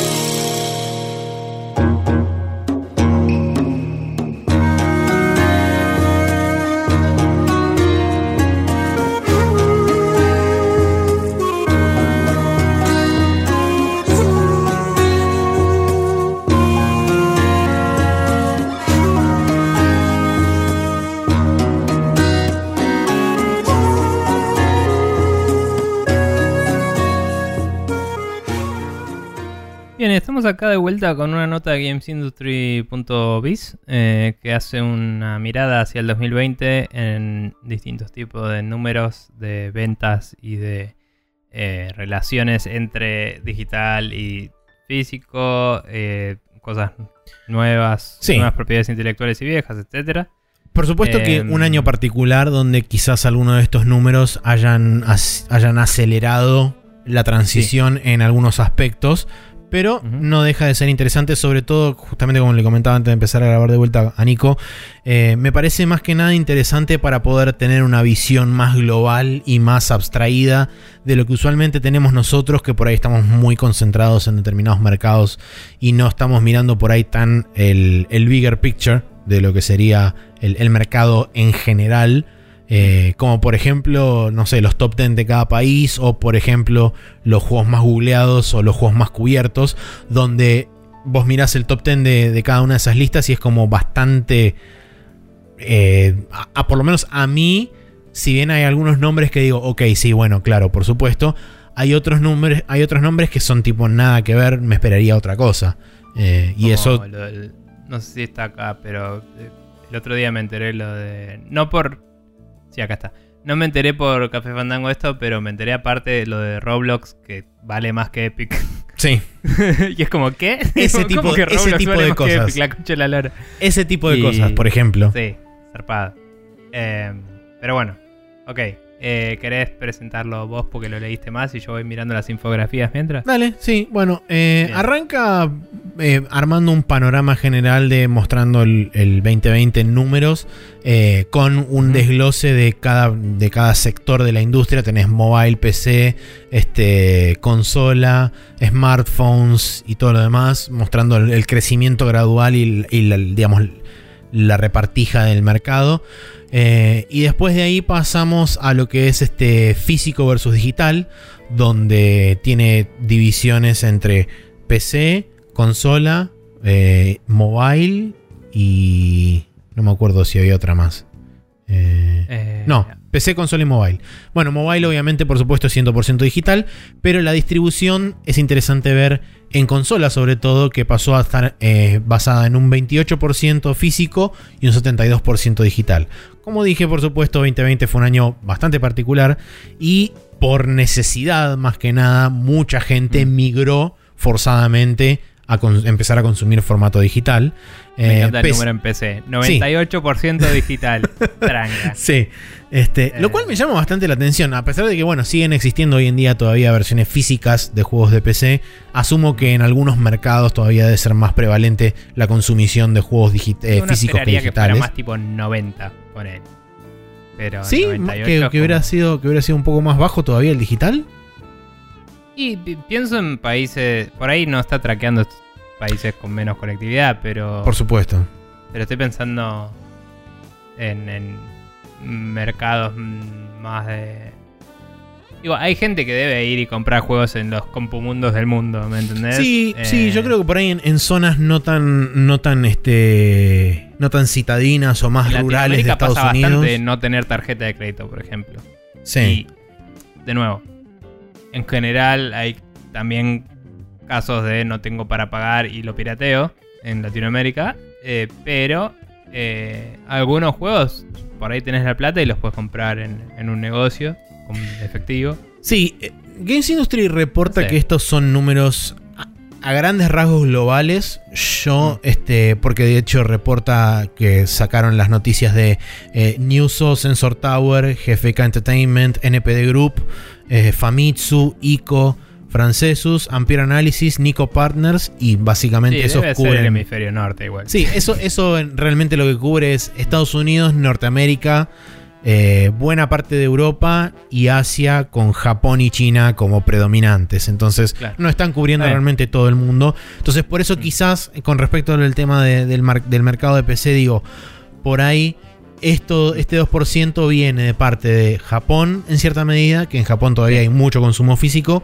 y en ciertas zonas rurales de Estados Unidos donde el acceso digital todavía no es tan preponderante por justamente la falta de internet o la, Mm. la baja calidad del internet que tienen. Entonces se justifica más. Y lo mismo sucede por ahí con el mercado de consola, que es todavía más prevalente, por ejemplo, en lugares como Japón, donde en Japón es un mercado más de consola que de PC. Decir que no tenemos los números de, de los stores, porque no me sorprendería que de ese 98, tipo 65 sea Steam. Sí, tranquilamente. pero bueno.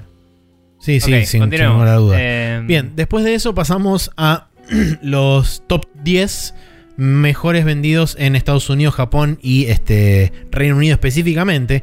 Lástima que no está el resto de Europa ahí, pero es, es interesante ver la distribución. Eh, de donde hay un poquito más de detalles es en el Reino Unido, porque bueno, Games Industry es un sitio británico, entonces por ahí tienen más acceso a esa información. Eh, no sorprende, creo que en líneas generales, el, por lo menos el primer puesto que es el FIFA 21. Y después, si seguían por. Si nos guiamos por unidades, tenés en puesto número 2 Animal Crossing, que también es un monstruo. Y en el tercer puesto el Mario Kart 8. Lo cual es impresionante porque es un juego que. Su primer lanzamiento original fue, si no me equivoco, en 2014 para la Wii U. Pero después el relanzamiento para Switch fue eh, 2017. cerca de la ventana de lanzamiento de 2017. Ujú. Em, y es un juego no que sé si no tres años sigue después. siendo el bestseller. eh, creo de que. Switch. Mira, si no me equivoco, viene en cuanto a software más vendido de Nintendo, viene Smash Ultimate, Mario Kart. Ah, no, el, el Animal Crossing los había pasado a todos, me parece. ¿Sí? Me parece que mínimo en digital sí, porque este año hubo mucho digital. Sí. O sea, fue el más vendido en digital.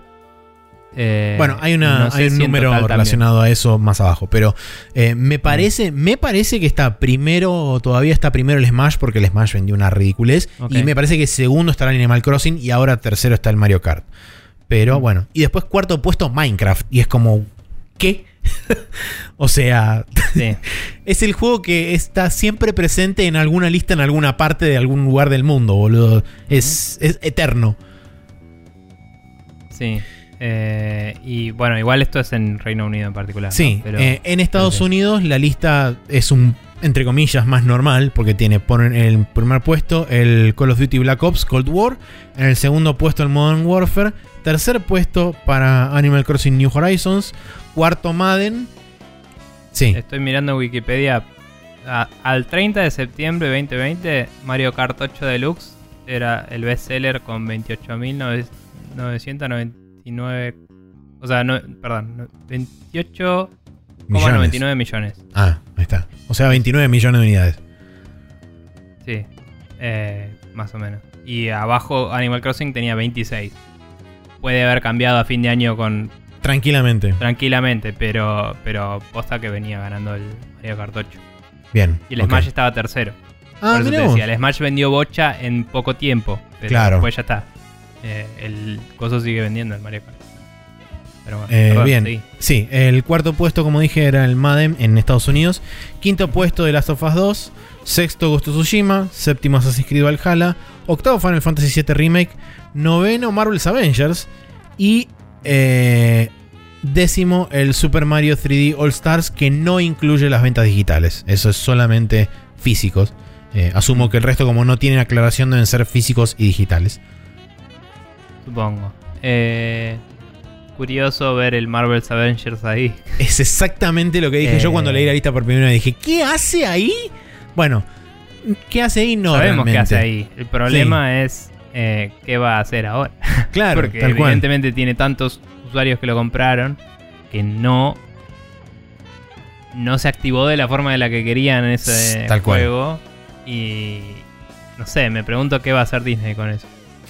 Sí, en realidad no Porque hay sería muchas más. promesas no cumplidas que viste cuando decís hoy la gente se olvidó, pero un chabón va a empezar un class action lawsuit y Sí, no porque sé. me prometieron un personaje y no me dieron personaje. mm, No sé en qué bases, pero bueno, sí. Eh, Y no, prometieron varios, eh, no sé cuántos personajes gratis, prometieron cosas que no, o sea, todavía no pasaron. Si no pasan eh, en un tiempo razonable, tenés grounds para quejarte. digamos. Sí, sí. Habrá que ver después cómo, cómo continúa Ahora eso. cambió la sí. ley, pero cuando anunciaron ese juego habían prometido mil cosas. Sí. Que hoy en Europa, si prometes todo eso y no, te- no está claro, te, te- Sí, no, no sé, no me acuerdo cuál era la época, de, la, la fecha de implementación, pero digamos que esa ley que charlamos Mm. hace no mucho tiempo está Sí, en sí. proceso de ser implementada. Así que eh, una vez que eso suceda, quizá hay más bases para poder hacer este eso tipo digo. de, de No, reclamos. es que retroactivo no puede ser. Pero a lo que voy es que. Eh, ya pasó un tiempo y no, no pasó nada Sí, con ese todavía juego. no pasó como, nada. "Che, De yo hecho- lo compré con esto, con estas promesas y Sí, la verdad, una mierda". prometieron, prometieron mejoras, prometieron un rework y todo Mm. eso, y todavía no hay noticias de eso. Por lo menos yo no leí. Sí, yo no, le- no leí ni noticias todavía de eso. Eh, y después, bueno, vamos a Japón, donde es medio el, el mundo del revés, donde no se entiende nada. Porque eh, en este caso sí se entienden un par de Se cosas. entiende bastante todo, te Sí, digo. eh, punto el primer puesto para Animal Crossing. Segundo, Ring Fit Adventure. Tercero. Final Fantasy VII Remake. Cuarto, Pokémon Sword and Shield. Quinto, Mario Kart. Sext- eh, sexto, Momotaro Densetsu Showa Heisei Rewa no. No, no, no. No, Rewa Mo. Mo, Teiban. Sí. Eh, Super Smash en el puesto número 7. Minecraft Switch Edition en el puesto número 8. Clubhouse Games, el juego ese que te venía con 51 juegos adentro para Switch. Y décimo el Ghost of Tsushima. Muy loco. em, para mí. Yo sé que el Final Fantasy VII es un juego muy zarpado en el mundo, etcétera. Pero en Japón que tienen 800.000 RPGs, me parece muy loco que esté tercero Sí. en el. eh, porque.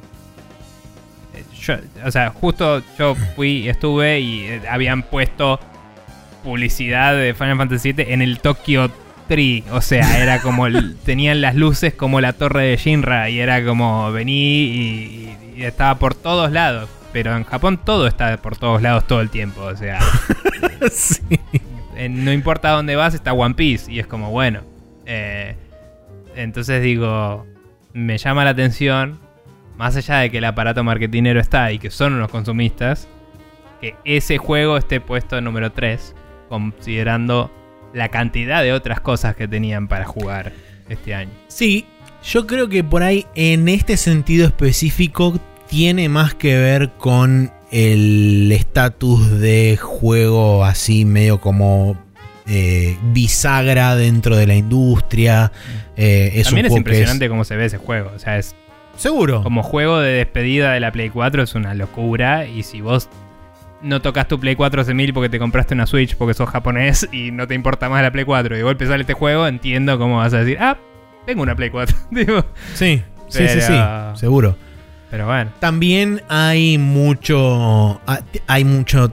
O por lo menos tiene mucho que ver eh, el hecho o el, el fanatismo que hay alrededor de los personajes de Final Fantasy VII. Mm. Entonces, eso me parece que es un empuje enorme a, ir a comprar y a ver cómo se ven estos personajes que me los imaginaba en la cabeza y que hay gigas y teras en internet de, distintos estratos y ámbitos y todo el, abanico de colores que tengas en el medio de todos los personajes de Final Fantasy VII en diferentes situaciones y seguramente la gente quiso ver a ver cómo carajo estaban hechos en este juego. Sí, sí. eh, igualmente, a lo que iba es que allá todo es muy marketing driven y mm, hubo tantos, tantas otras cosas entre Final Fantasy VII y ahora, allá, Sí. de ese estilo inclusive, comparado con el resto del mundo que quizás no. Que me llama la atención. O sea, no creo que sea fidelidad al brand o nostalgia. Debe haber gente que sí, seguro. Pero digo, me parece que es más un...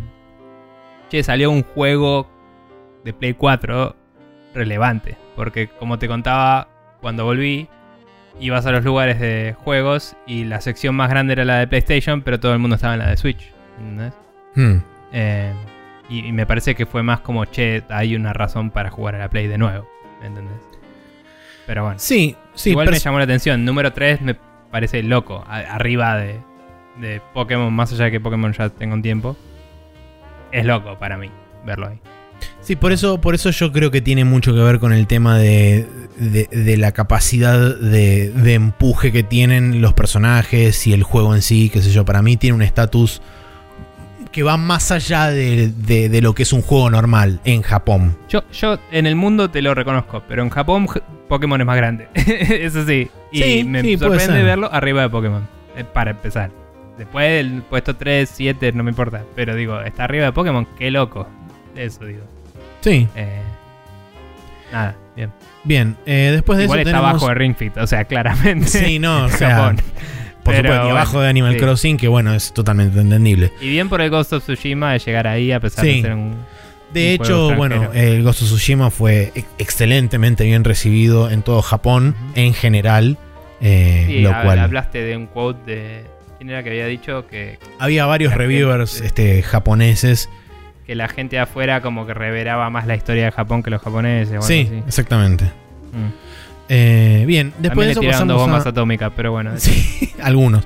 Eh, después de eso pasamos a nuevas IPs versus nuevos releases. Eso también es interesante notar porque está dividido por plataforma, de hecho por publisher y plataforma, porque tenemos Sony, Microsoft, Nintendo, Activision, Electronic Arts y Ubisoft. Donde, por ejemplo, Sony tuvo 12 nuevos lanzamientos en su plataforma, pero solamente dos nuevas IPs.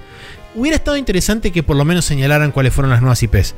Eh, creo Sí. que ese dato hubiera sido relevante, eh, sobre todo porque al no tenerlas tan presentes, eh, por ser Sí, justamente nuevas no IPs. Ghost of Tsushima fue uno Bueno, sí. y el otro no tengo idea. por ejemplo. Mm.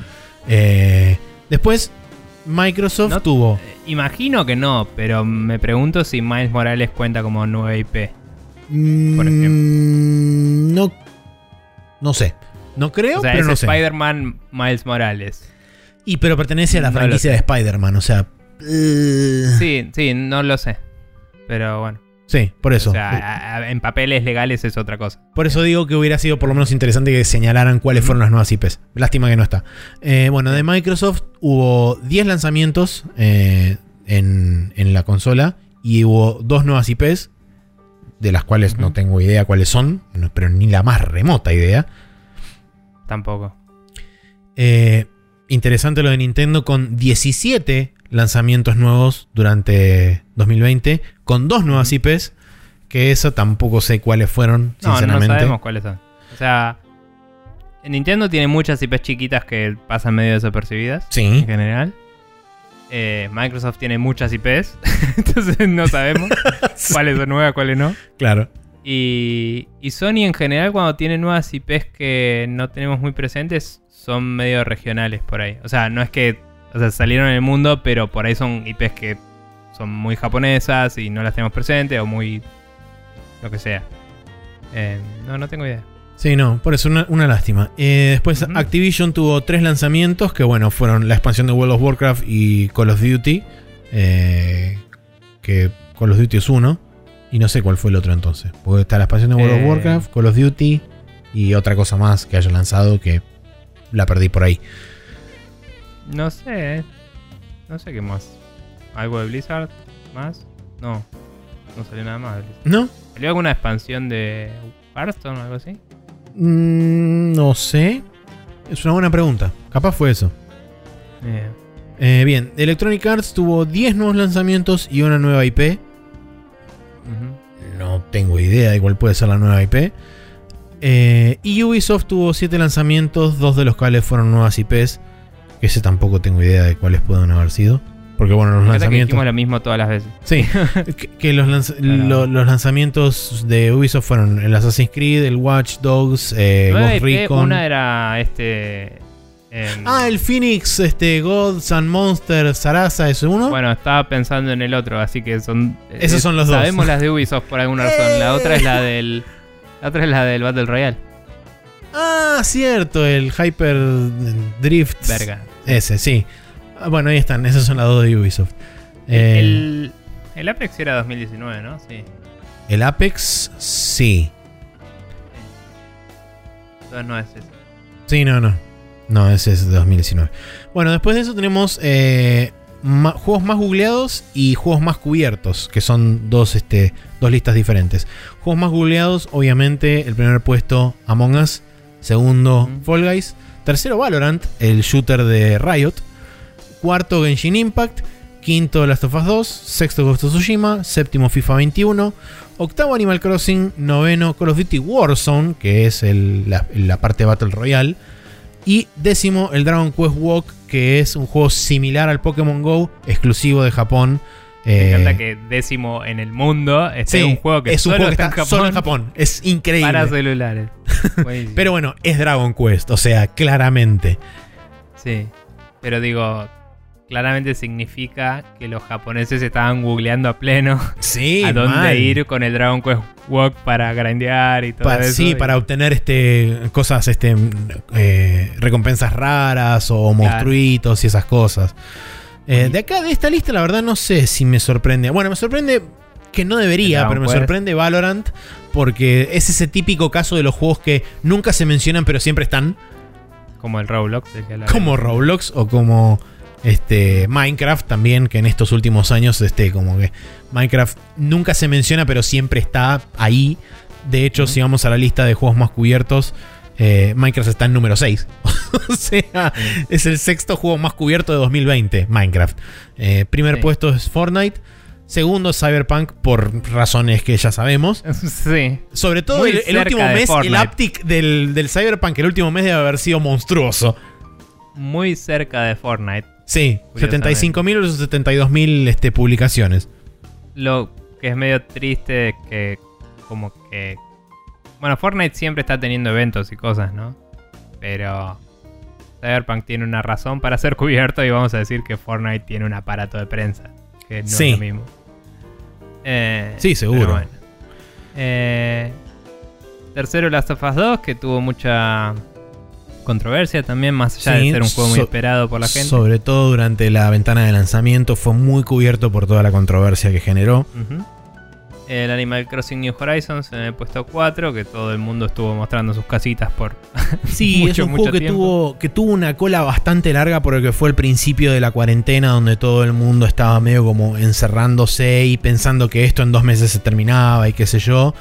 Y este. Y a medida que iban pasando las semanas, es como que la gente se fue volcando Fue cada vez más. pero, pero había gente que hacía shows de televisión en... Que todavía Eh. siguen existiendo en Twitch. Sí, bueno, eh, pero digo, se armaron comunidades, se armó... Tal cual. Tipo, le- famosos estaban ahí jugando y como que fue una, una cosa re loca. Sí, fue un, un- un gran evento de también de demostración de parte de muchos famosos de decir yo también juego. Porque, por ejemplo, apareció este Elijah Wood jugando al Animal Crossing, apareció Dani Trejo jugando Animal Crossing. eh, Qué grande. Sí, no, cualquiera. Eh, y bueno, ahora no me acuerdo muchos, pero hubo bastantes Sí. más que también salieron públicamente a decir que jugaban Brie Larson, que hace sus propios stands. Es- no, Brie Larson no hace sus propios stands. Los stands los hace sus propios stands, los hace el mejor actor que es Tom Cruise, que hace sus propios stands, no como Brie Larson, que no hace sus propios stands, como Tom Cruise, que es el mejor actor y hace sus propios stands. Este, un saludo a dice Nico que hace sus propios stands. Sí, pero yo, cámara. yo digo que no. Bien, continuando. Eso es un chiste interno. Saludo a Nico Co, que no lo va a escuchar nunca. Sí. Eh, bien, eh, puesto número 5 para Destiny 2. Otro juego que también hace 10 millones Sí. de años, del cual no se escucha nada y de repente ahí está, en una lista de juegos. De... O sea, cada vez que sale una expansión del Destiny se habla del Destiny, como cada Sí. vez que sale una expansión del WoW se habla del WoW. es verdad. Pero, pero, el WoW ya se relegó a juegos de los que hablas en el Reddit o en el foro y si sos partícipe de la comunidad. Y el Destiny sigue teniendo rep- reportes de, che, cambiaron el balance del Destiny. Tipo, hay, hay como una em, prensa dedicada al Destiny, como decíamos del Fortnite o lo que sea. Es como hay un aparato atrás que mantiene eh, la comunicación de una forma más formal. Tal vez, tal vez porque el juego es más confuso que la mierda, pero, pero existe eso. Como que- Yo- O sea, bueno, sí por un lado creo eso. O sea, me parece que sirve como... digo, si vas a un sitio especializado de juegos, hay una sección de Destiny, ¿me entendés? Sí. Eso es lo que quiero decir. Sí, sí, sí. Y no hay una sección de WoW, porque si querés leer sobre el WoW, vas al sitio de Battle.net. Tal cual. Eso es lo que quiero decir. Además también, si no me equivoco, en 2020 sacaron una nueva expansión, mencionaron también que iba a haber contenido que se iba a deprecar dentro de Destiny, iba a ir a parar una suerte de bóveda. Entonces creo que todo ese movimiento y ese tejimaneja, además del lanzamiento en la próxima generación, A lo que voy es que en este año, eh, como decís, hubo muchas cosas, pero además no es solo cuando sale una expansión, sino que además hay gente que mantiene, che, salió tal parche, pasó tal cosa. sí, sí, seguro. E- Este fin de semana, doble experiencia, esas boludeces están. Sí, en las comunidades que se manejan con la información directa de ese tipo de, de ese tipo de eventos de un juego en particular para la comunidad de ese juego, claramente el Aptic fue bastante más grande. Eh, y bueno, después como decíamos, Minecraft fue en el puesto número 6. Puesto número 7 para el GTA V, GTA Online. O sea, basta. También GTA Sí. Online tiene mucha gente jugando. De hecho, Eh. este año salió una expansión extra de una isla, directamente un landmass nuevo que agregaron en GTA Online. Una segunda Claro. isla donde aparentemente es una suerte de complejo de resort vacacional y qué sé yo. Ahora puedes comprar submarinos. Es como tipo, es cualquier cosa el online de ese juego ya. Sí, sí, yo. Es como que. No me gustaría jugar ese juego de multiplayer. pero me gustaría probarlo. Lo que me da paja. Y eso, o sea, lo tengo porque lo saqué gratis en Epic, lo podría instalar en la compu. Eh, porque jugarlo en consola o lo que sea, me da paja todo el. el- Tenés que lanzar el juego, cambiar al otro. Ahora lo, lo separaron, ¿no? Ahora hay un cliente aparte del online. Me parece que sí. Si, si streamlinearon algunas de esas cosas, podría ser interesante meterse a mirar, pero la verdad es que es más para... Por ahí tengo que mirarlo en Twitch, a la mierda. A ver qué carajo está pasando ahí. Pero... O no, y seguir mi vida, y listo. pero me da curiosidad un poco. Em, después del League of Legends, en Sí, puesto 9. Puesto 9, que es, tiene, es otro de esos juegos también que son juegos como, como comentábamos recién, que siempre están. Bueno, pero League of Legends es una mezcla entre esto que estamos diciendo de aparatos de prensa y su propia comunidad que se habla en los foros y eso. Sí, O sea, creo que es más parecido al WoW en ese sentido. y además este año en particular, por lo menos de mi poco conocimiento que tengo del, del League of Legends, este año en particular ocurrió un evento eh, que no está di- directamente relacionado con el juego en sí, pero sí con los personajes y con cierta, cierta parte del lore de League of Mm. Legends, que es la banda virtual de, de cantantes, que es Viene KDA. año anterior, creo, pero sí. Creo que fue este año. Bueno, no sé. Pero la cuestión es que sacaron un, un disco nuevo, un extended, este, un EP, no me acuerdo cómo se llama. Eh, pero bueno, la cuestión es que salió eso y hubo mucha gente que no tenía mm, prácticamente idea de qué es League of Legends, que se empezó a volcar a ese contenido en particular por la música y no tanto por los personajes ni nada de eso. Entonces creo que eso también debe haber llevado a empujar un poco por ahí los números de, visual- de visibilidad. Y por supuesto, como decías vos, también eso ayudó al aparato de prensa a seguir empujando y a Sí. poder promocionar más el juego. Creo que la banda esa tiene más años de los que pensamos igual, ¿eh? Pero El se primer- había vuelto famosa el año anterior, me parece. Sí, el Porque primer... aparecieron, el- aparecieron en uno de los torneos que creo que ya lleva unos años. De esos que hicieron en un estadio con realidad aumentada y todo. sí, en 2018 fue el primer video. Ok. Y, y cuando aparecieron ahí, como que eso fue retransmitido en muchos lados y la gente como que empezó a escuchar ahí los temas. Claro. Y bueno. El tema está, o sea, de la banda esa de KDA, que es K-pop mezclado con otras cosas, ese, digamos, fue el primer inicio en 2018. Pasa que el tema es que Riot, dentro de Riot, tiene una, sección- una sección que es Riot Music, que es donde hacen un montón de cosas y qué sé yo. Y ese, ese, ese lugar también empezó a producir otras cosas previo a eso, que de ahí es donde sale una banda que creo que se llama Pentakill o algo así, que tiene un video también, un video musical. Y hay otras cosas más también que hizo Riot Music, además de los típicos trailers en Super CGI qué sé yo, que hacen similar a como hace World of Warcraft o como hace Blizzard o hacía. Em, pero bueno, la cuestión es que eso también me, me imagino que debe haber empujado la cantidad de artículos y qué sé yo. Y por último, en el top 10, este Doom Eternal, que Se llama Doom, así que lo Sí. hablaron bastante. seguramente. No Yo no, merece. no sé si mencionaría el- el- los cinco restantes, sí mencionaría algunos de los ausentes, que interesante notar que, por ejemplo, Among Us, Fall Guys, eh, Assassin's Creed Valhalla, ninguno de esos tuvo este, aparición en, en el top 15, de hecho están por debajo del, del mínimo. Eh, lo cual me llama la atención, porque sobre todo, por ejemplo, cosas como... que surgieron de golpe, no eran cosas esperadas que ya venía cubriendo. Entonces, hubo mucha cobertura cuando explotó, porque era lo del momento. Sí, por ahí tiene que ver con y eso. ahora, o sea, el Among Us sigue pegándola, pero ya no es noticia. Sí, no es noticia que la pegue, tal cual, sí. Eh, por ahí tiene que ver con eso. Ya pasaron a ese otro estatus de juego que está ahí y gana plata. Sí. Pero bueno. Eh, bueno, después de acá no, no hay muchas cosas más relevantes. Lo, te- lo uli- lo último que tengo anotado es los datos al pie. Algunas cosas relevantes de ahí. Por ejemplo, el número total de gamers en China, del cual el 48% son mujeres. Que según Nico Partners el número está en 720 millones. Pensemos un segundo en ese número. Es Sí, dos veces la población de Estados Unidos. Y eso estamos hablando solamente de la cantidad de, entre comillas, gamers que hay en China. Gamers, por supuesto, incluye gente que solamente consume juegos mobile, gente que consume PC y probablemente la, la minoría de ese porcentaje que es lo que empezó a consumir el, el formato de consola desde el momento en que se volvieron legales. Pero de nuevo, es un mercado potencial de 720 millones de personas. Eh, una lista que no leímos todavía es la de los eh, juegos más vistos en YouTube. Ah, Eh, perdón, me la salteé. Que el primero fue Minecraft con 201 mil millones de vistas. Segundo es Roblox con, con 75 mil millones de vistas. Sí. Tipo, ¿De dónde saliste, Roblox? Creo que no lo vi nunca en mi vida. Lo escucho nombrar, sé que Sí. existe, pero nunca lo vi en mi vida. ¿Qué Sí, carajo es estoy, en, Roblox? estoy en lo mi- estoy en la misma, ¿eh? Em, después Garena Free Fire, que pff, ponele, Creo que es un Battle Eh, Royale chino.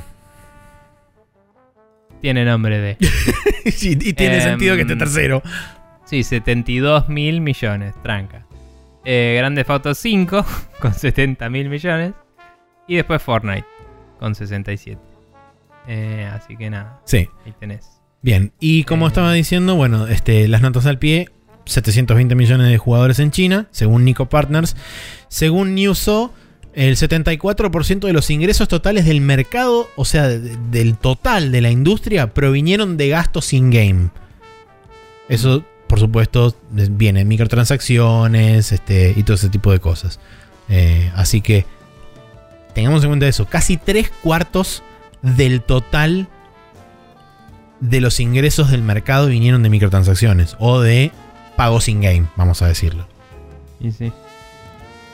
Eh, Cuando hablamos... Porque hoy los juegos se hacen más. Más allá de que son games as a service y todo, por cosas que hemos hablado mil veces de el, el cantidad de gasto que haces para hacer un juego nuevo. Decís, bueno, hago algo que dure. Hmm, La gente justamente se agarra los juegos que le gustan y los sigue jugando. Y Seguro. pone su plata en ese juego. Igualmente, para poner en perspectiva ese número, hay que decir algo que mencionan arriba de todo, que es la división del, del mercado y el 49% del- Sí. de la industria es la industria mobile. Que ahí es el medio. Es el estándar de pago más común. Sí, es el estándar de monetización. Y free to play y, y, y el. O sea, no el comprar un premium y ya está, sino. Exactamente. Sí, es tener un juego free to play con in-game purchases adentro. Por eso, para ponerlo un poco más en contexto, mencioné eso del tema de la, de la industria móvil. Y eh, lo que decía, que antes te había dicho que había un número abajo que se correspondía con lo que vos estabas diciendo. Animal Crossing vendió 26.04 millones de unidades a nivel mundial en los primeros 6 meses de disponibilidad a la venta, lo cual es enfermo directamente. Bueno, lo que hablábamos antes del Mario Kart. Esa cantidad de copias es desde que salió la Switch. Sí, desde el, desde el ya casi lo 2017. alcanzó. O Claro, sea, en seis meses vendió lo que Mario Kart vendió en tres años. Es, Claro. No tiene sentido. ¿Mm? Pero bueno, eh, sí, lo hemos hablado en nuestras predicciones, es medio hora de un Mario Kart 9, ¿no? Pero, Sí, sí, yo, bueno. yo creo que sí. Pasa que, viendo los números de ventas y poniendo en, en perspectiva la cantidad de, de- de gente que todavía está comprando ese juego, es como que, si bien desde un punto de vista de... No, es que ni siquiera, porque desde un punto de vista Tiene de soporte vitalidad... online la- muy básico, de carrera y nada más. Podría tener más. No sé si. Creo que tenía un modo torneo también. No me no acuerdo. recuerdo. Pero ponele, no tenía mapas copados de Battle Mode. O eso lo agregaron en la Switch. En la Switch le agregaron mapas. Le agregaron un par de cosas. Creo que el- em, el mejoraron un poco el Battle Mode. Porque el Battle Mode en el original de Wii U era básicamente correr en el circuito. Y era una sí, que era cagada. imbécil. Era imbécil. Eh, Me ese parece creo que, que, le la- agregaron mapas de Nintendo 64 y eso. Pero digo, podrían hacer una uno nuevo que podría ser casi igual y agregarle más cosas de Battle Mode. O podría agregar cosas que se perdieron del 7, que a mí me gustaba bastante. Mario Kart Ultimate, Everybody's Here. Claro. 104 personajes para elegir. Claro, jugás con Meteoro y con Fangio y. eh, Con el corredor X. claro. Eh, y se me acabaron la gente que corre carreras que conozco. Sí, Schumacher, ahí está. ahí está. Eh, pero. sí. no, Y bueno, con Anakin Skywalker. Eh, de chiquito. claro. Em, Em, pero bueno, eh, más que nada el, el artículo lo traje para justamente hacer y una Sebulba, revisión. Pará, Sebulba también. Ah, se vuelva, ahí está. Eh. Lo traje más que nada para hacer una revisión y para justamente ponernos un poco en contacto con esa otra parte de la industria que, de la cual por ahí no tenemos tanto conocimiento, como por ejemplo la existencia de Roblox, que Minecraft siempre está presente en alguna lista, en alguna parte. Este, juegos Sí. como por ejemplo de los cuales no sabemos nada, como tipo, no sé, Valorant o League of Legends o mismo Destiny, que son juegos que ya existen y están como en el inconsciente colectivo dentro de la industria, pero son juegos que por ahí afloran en determinados momentos para alguna gente en particular y para los que están como 100% metidos y embebidos en el tema es como el consumo diario constante, como puede ser por ahí para nosotros noticias más generales de la industria y todo ese tipo de cosas. Entonces, me parece que como pantallazo general para ver dónde está parada la industria y cómo o qué tan bien o qué tan diversamente representada está en cuanto a eh, diferentes tipos de experiencias, me parece que es una un pantallazo bastante interesante para dar. Eh, está bueno también mirar un poco la parte de, de mobile. Sí, Porque, que es algo que no le damos ni pelota a nosotros. porque nada, eh, en- hay una parte donde habla del revenue mundial y el top 1 es PUBG Mobile. Así, tipo, Sí. o sea, el PUBG en PC por ahí no la está pegando al mismo nivel que la estaba pegando cuando salió, pero mobile es el juego que más plata juntó en todo el año. Eh, y curioso también, China no tiene los números del todo reportados, pero Estados Unidos está primero en el revenue en mobile, también en gaming. Sí, Seguido de Japón. Tercero, China con un asterisco que dice solo los stores oficiales, pero en China hay más stores también. seguro. Así que, no sé. Pero es interesante ver que Estados Unidos tenga más que países asiáticos que están 100% volcados al mobile gaming. Em, pero, qué sé yo. Sí, y bueno, Eh, después tenés, por ejemplo, en- dentro de, esa, dentro de ese mismo catálogo del mercado mobile, tenés, por ejemplo, los cinco top este, publishers de mobile, que primero está Tencent, obviamente. Sí. Segundo está NetEase. eh, tercero Playtrix. Cuarto Singa, por ejemplo. Y quinto Bandai Namco. Sí. Cosa que uno no se esperaría en, en una, en una lista de publishers mobile. Sí, la verdad que. La verdad que uno no lo vería, pero sí. Y también cabe destacar que de Tencent al segundo hay. eh, es la mitad de Sí, diferencia. 4 mil O sea, millones de dólares de diferencia. Claro, uno tiene 7 y el otro tiene 3. Y es como, bueno, listo. Eh, bla, bla, bla. Eh, después hay números de UCA y más. Pero Sí. fue interesante esta, este pantallazo, ¿eh? Está bueno. Sí, esperemos que Eh, les haya gustado a todos aquellos este, que, que Hay un gráfico disfrutan. de las mascotas de las. Sí, la porque industria durante de los juegos, 2020 porque- en Games Industry también hicieron una suerte de. Para relajar un poco, pusieron las mascotas de los game developers y le pedían a los developers que les mandaran fotos de sus mascotas. Entonces hay un breakdown de todas las mascotas de las cuales ellos recibieron notificaciones. Está muy bien. Había 4 hamsters, 4 pescados, 22 adder, 4 tortugas, 7 conejos, 11 pájaros, 165 ca- gatos y 240 perros. Ganaron los perros, chicos. Sí. ¿Eh? Aparentemente los game developers son más personas de perros que personas de gatos. Ajá. Bien, pero bueno, eh, si quieren Sí, ¿cómo mandarnos hace este. eso? ¿Cómo? Sí, ¿cómo hace la gente si quieren mandarnos? Eso, si quieren mandarnos este, preguntas o quieren comentarnos qué les pareció este desglose que hicimos y ustedes mismos también eh, si les sorprendió no la aparición de juegos como Roblox, Minecraft o este PUBG en la lista de mobiles y todo ese tipo de cosas, pueden mandarnos un correo electrónico a sprechonews.gmail.com si no, pueden escribirnos por facebook.com barra en nuestro post oficial o en instagram.com barra News En nuestro post oficial en Instagram. Y si no, en arroba News en Twitter también nos pueden dejar un comentario. Si quieren mandarnos una pregunta o un tema de discusión o algo así para que nosotros debatamos y comentemos, pueden hacerlo en spreadshotnews.com barra preguntas. Bien. Sabiendo toda esa gente, vamos a ir a la última sección del día de la fecha, que como siempre es el Special Move. Que no siempre, pero casi.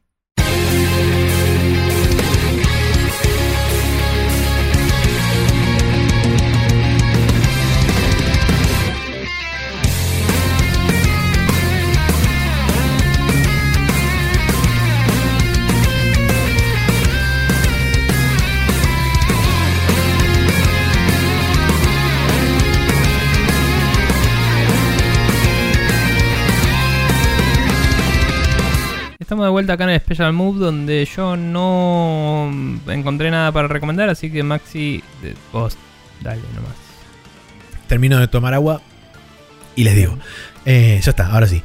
Eh, ¿Se acuerdan cuando comentamos nosotros que el libro de Iwata iba a recibir una traducción oficial y que iba a venir a principio de 2021? Bueno, tenemos fecha oficial y tenemos un post en Book Depository para todos aquellos que se lo quieran pedir. Fecha de salida oficial del libro que se llama eh, Iwata Asks o Iwata Pregunta. Lamentablemente solamente en inglés. Eh, pero va a estar disponible a partir del 13 de abril y va a costar 23 dólares o 2 mil pesos según Book Depository. Eh, tengan en cuenta que si hacen el pedido por Book Depository no les cobran envío, o sea que eh, eso es interesante de notar. Y Em, también tengan en cuenta que no deberían cobrarle impuestos por exactamente. encima, pero algunos bancos los cobran igual y tenés que pedirlos de vuelta. Sí, tenés que hacer un, un- un reclamo para que te hagan un reembolso, etcétera. Sí. Eh, bien, la cuestión, bueno, esto por supuesto es una serie de recopilaciones de diferentes eh, charlas o entrevistas que tuvo Iwata con muchísimos desarrolladores de Nintendo, entre los cuales por supuesto están Shigeru Miyamoto, Eiichi Aonuma, que es el nuevo, digamos, productor barra eh, director de los Legend of Zelda. Eh, tiene, si no me equivoco, y no sé si vos escuchaste el último, eh, uno de los últimos videos en History Hour, donde Frank Cifaldi comenta sobre el Mother 3, que originalmente había estado en desarrollo para Nintendo 64 y Sí, que fue posteriormente cancelado para terminar saliendo en Game Boy Advance. Bueno, hubo una roundtable que hizo Iwata con Miyamoto e Itoi. Itoi es el creador de Mother, eh, o de Earthbound, conocido en Occidente. em, donde hablan Bueno, el justamente. Mother era otro juego, pero sí. Bueno, el Mar 3 sería. Em, donde hablan justamente de todo el proceso de desarrollo, de la cancelación, de cómo migraron a Game Boy Advance y qué sé yo. Y creo que ese también es un Iwata Asks. Y creo que es uno de los pocos que no fue traducido. Así que eh, va a ser interesante si esa, si esa también está acá metida. Y lo traigo a colación particularmente porque Frank Cifaldi, que es el, uno de los co-conductores de Video en History Hour, un, un podcast que vos recomendaste y que totalmente recomiendo porque es excelente. em, habla justamente del tema de que durante el desarrollo de la versión de Nintendo 64, Iwata, ya siendo presidente de HAL Laboratories, fue a trabajar como programador al. Este, no, no me acuerdo si, si al a la sección o al estudio de donde estaba Itoy trabajando y se arremangó y se puso a programar junto con todos los demás y era un chabón más programando. Eh, Pero para hizo eso hasta el Smash Bros. de Wii U, ¿sabías? Sí, sí, sí, sí, yo sé. Este, por eso, el chabón También era un, rescató Pokémon. sí, es un auténtico animal. Era un Sí. auténtico animal. Este, así que nada, para la gente que quiera, quiera leer todas esas entrevistas y por ahí llorar en el medio, eh, puede, puede hacerlo tranquilamente. Sí, también A pueden partir de- sin el libro si quieren. Sí, por supuesto. Pero este, a partir del 13 de abril va a estar disponible. bien. Eh, bueno, gente, no tenemos más en el día de la fecha, así que Maxi, contales cómo pueden hacer para suscribirse a nuestro contenido si quieren seguir escuchando cosas como esta. Bueno, pueden pasar por Apple Podcast, por Google Play, por Spotify, por archive.org. Por todos esos lugares nos buscan como Spreadshot News todo junto y sin acento. Le dan el botón de suscribirse, likear, este, lo que sea. Y todos los lunes a las 0.30 horas tendrán disponible nuestro podcast en su reproductor de podcast de elección. Si no, spreadshotnews.com barra podcast, nuestro feed oficial que se lo copian y lo pegan en cualquier reproductor de podcast. Y de esa misma forma también podrán acceder a todo nuestro material. Bien. Eh, eso es todo por esta semana. Entonces, eh, nos veremos la próxima con más aviación, más eh, ray tracing, tal vez. Y, eh, más, eh, espero que no, problemas de hardware. Eh, así que, o de software, más bien en este caso. Sí. Pero bueno, em, sí, que no me acuerdo cuánto conté. O sea, dije que tenía un problema, pero además había tenido que resolver otro problema antes. eh, pero bueno, ya está todo bien. Eh, bueno, nada, eso es todo. Nos veremos la próxima y espero que hayan empezado bien el año, gente. Eh, nos veremos. Nos vemos la semana que viene.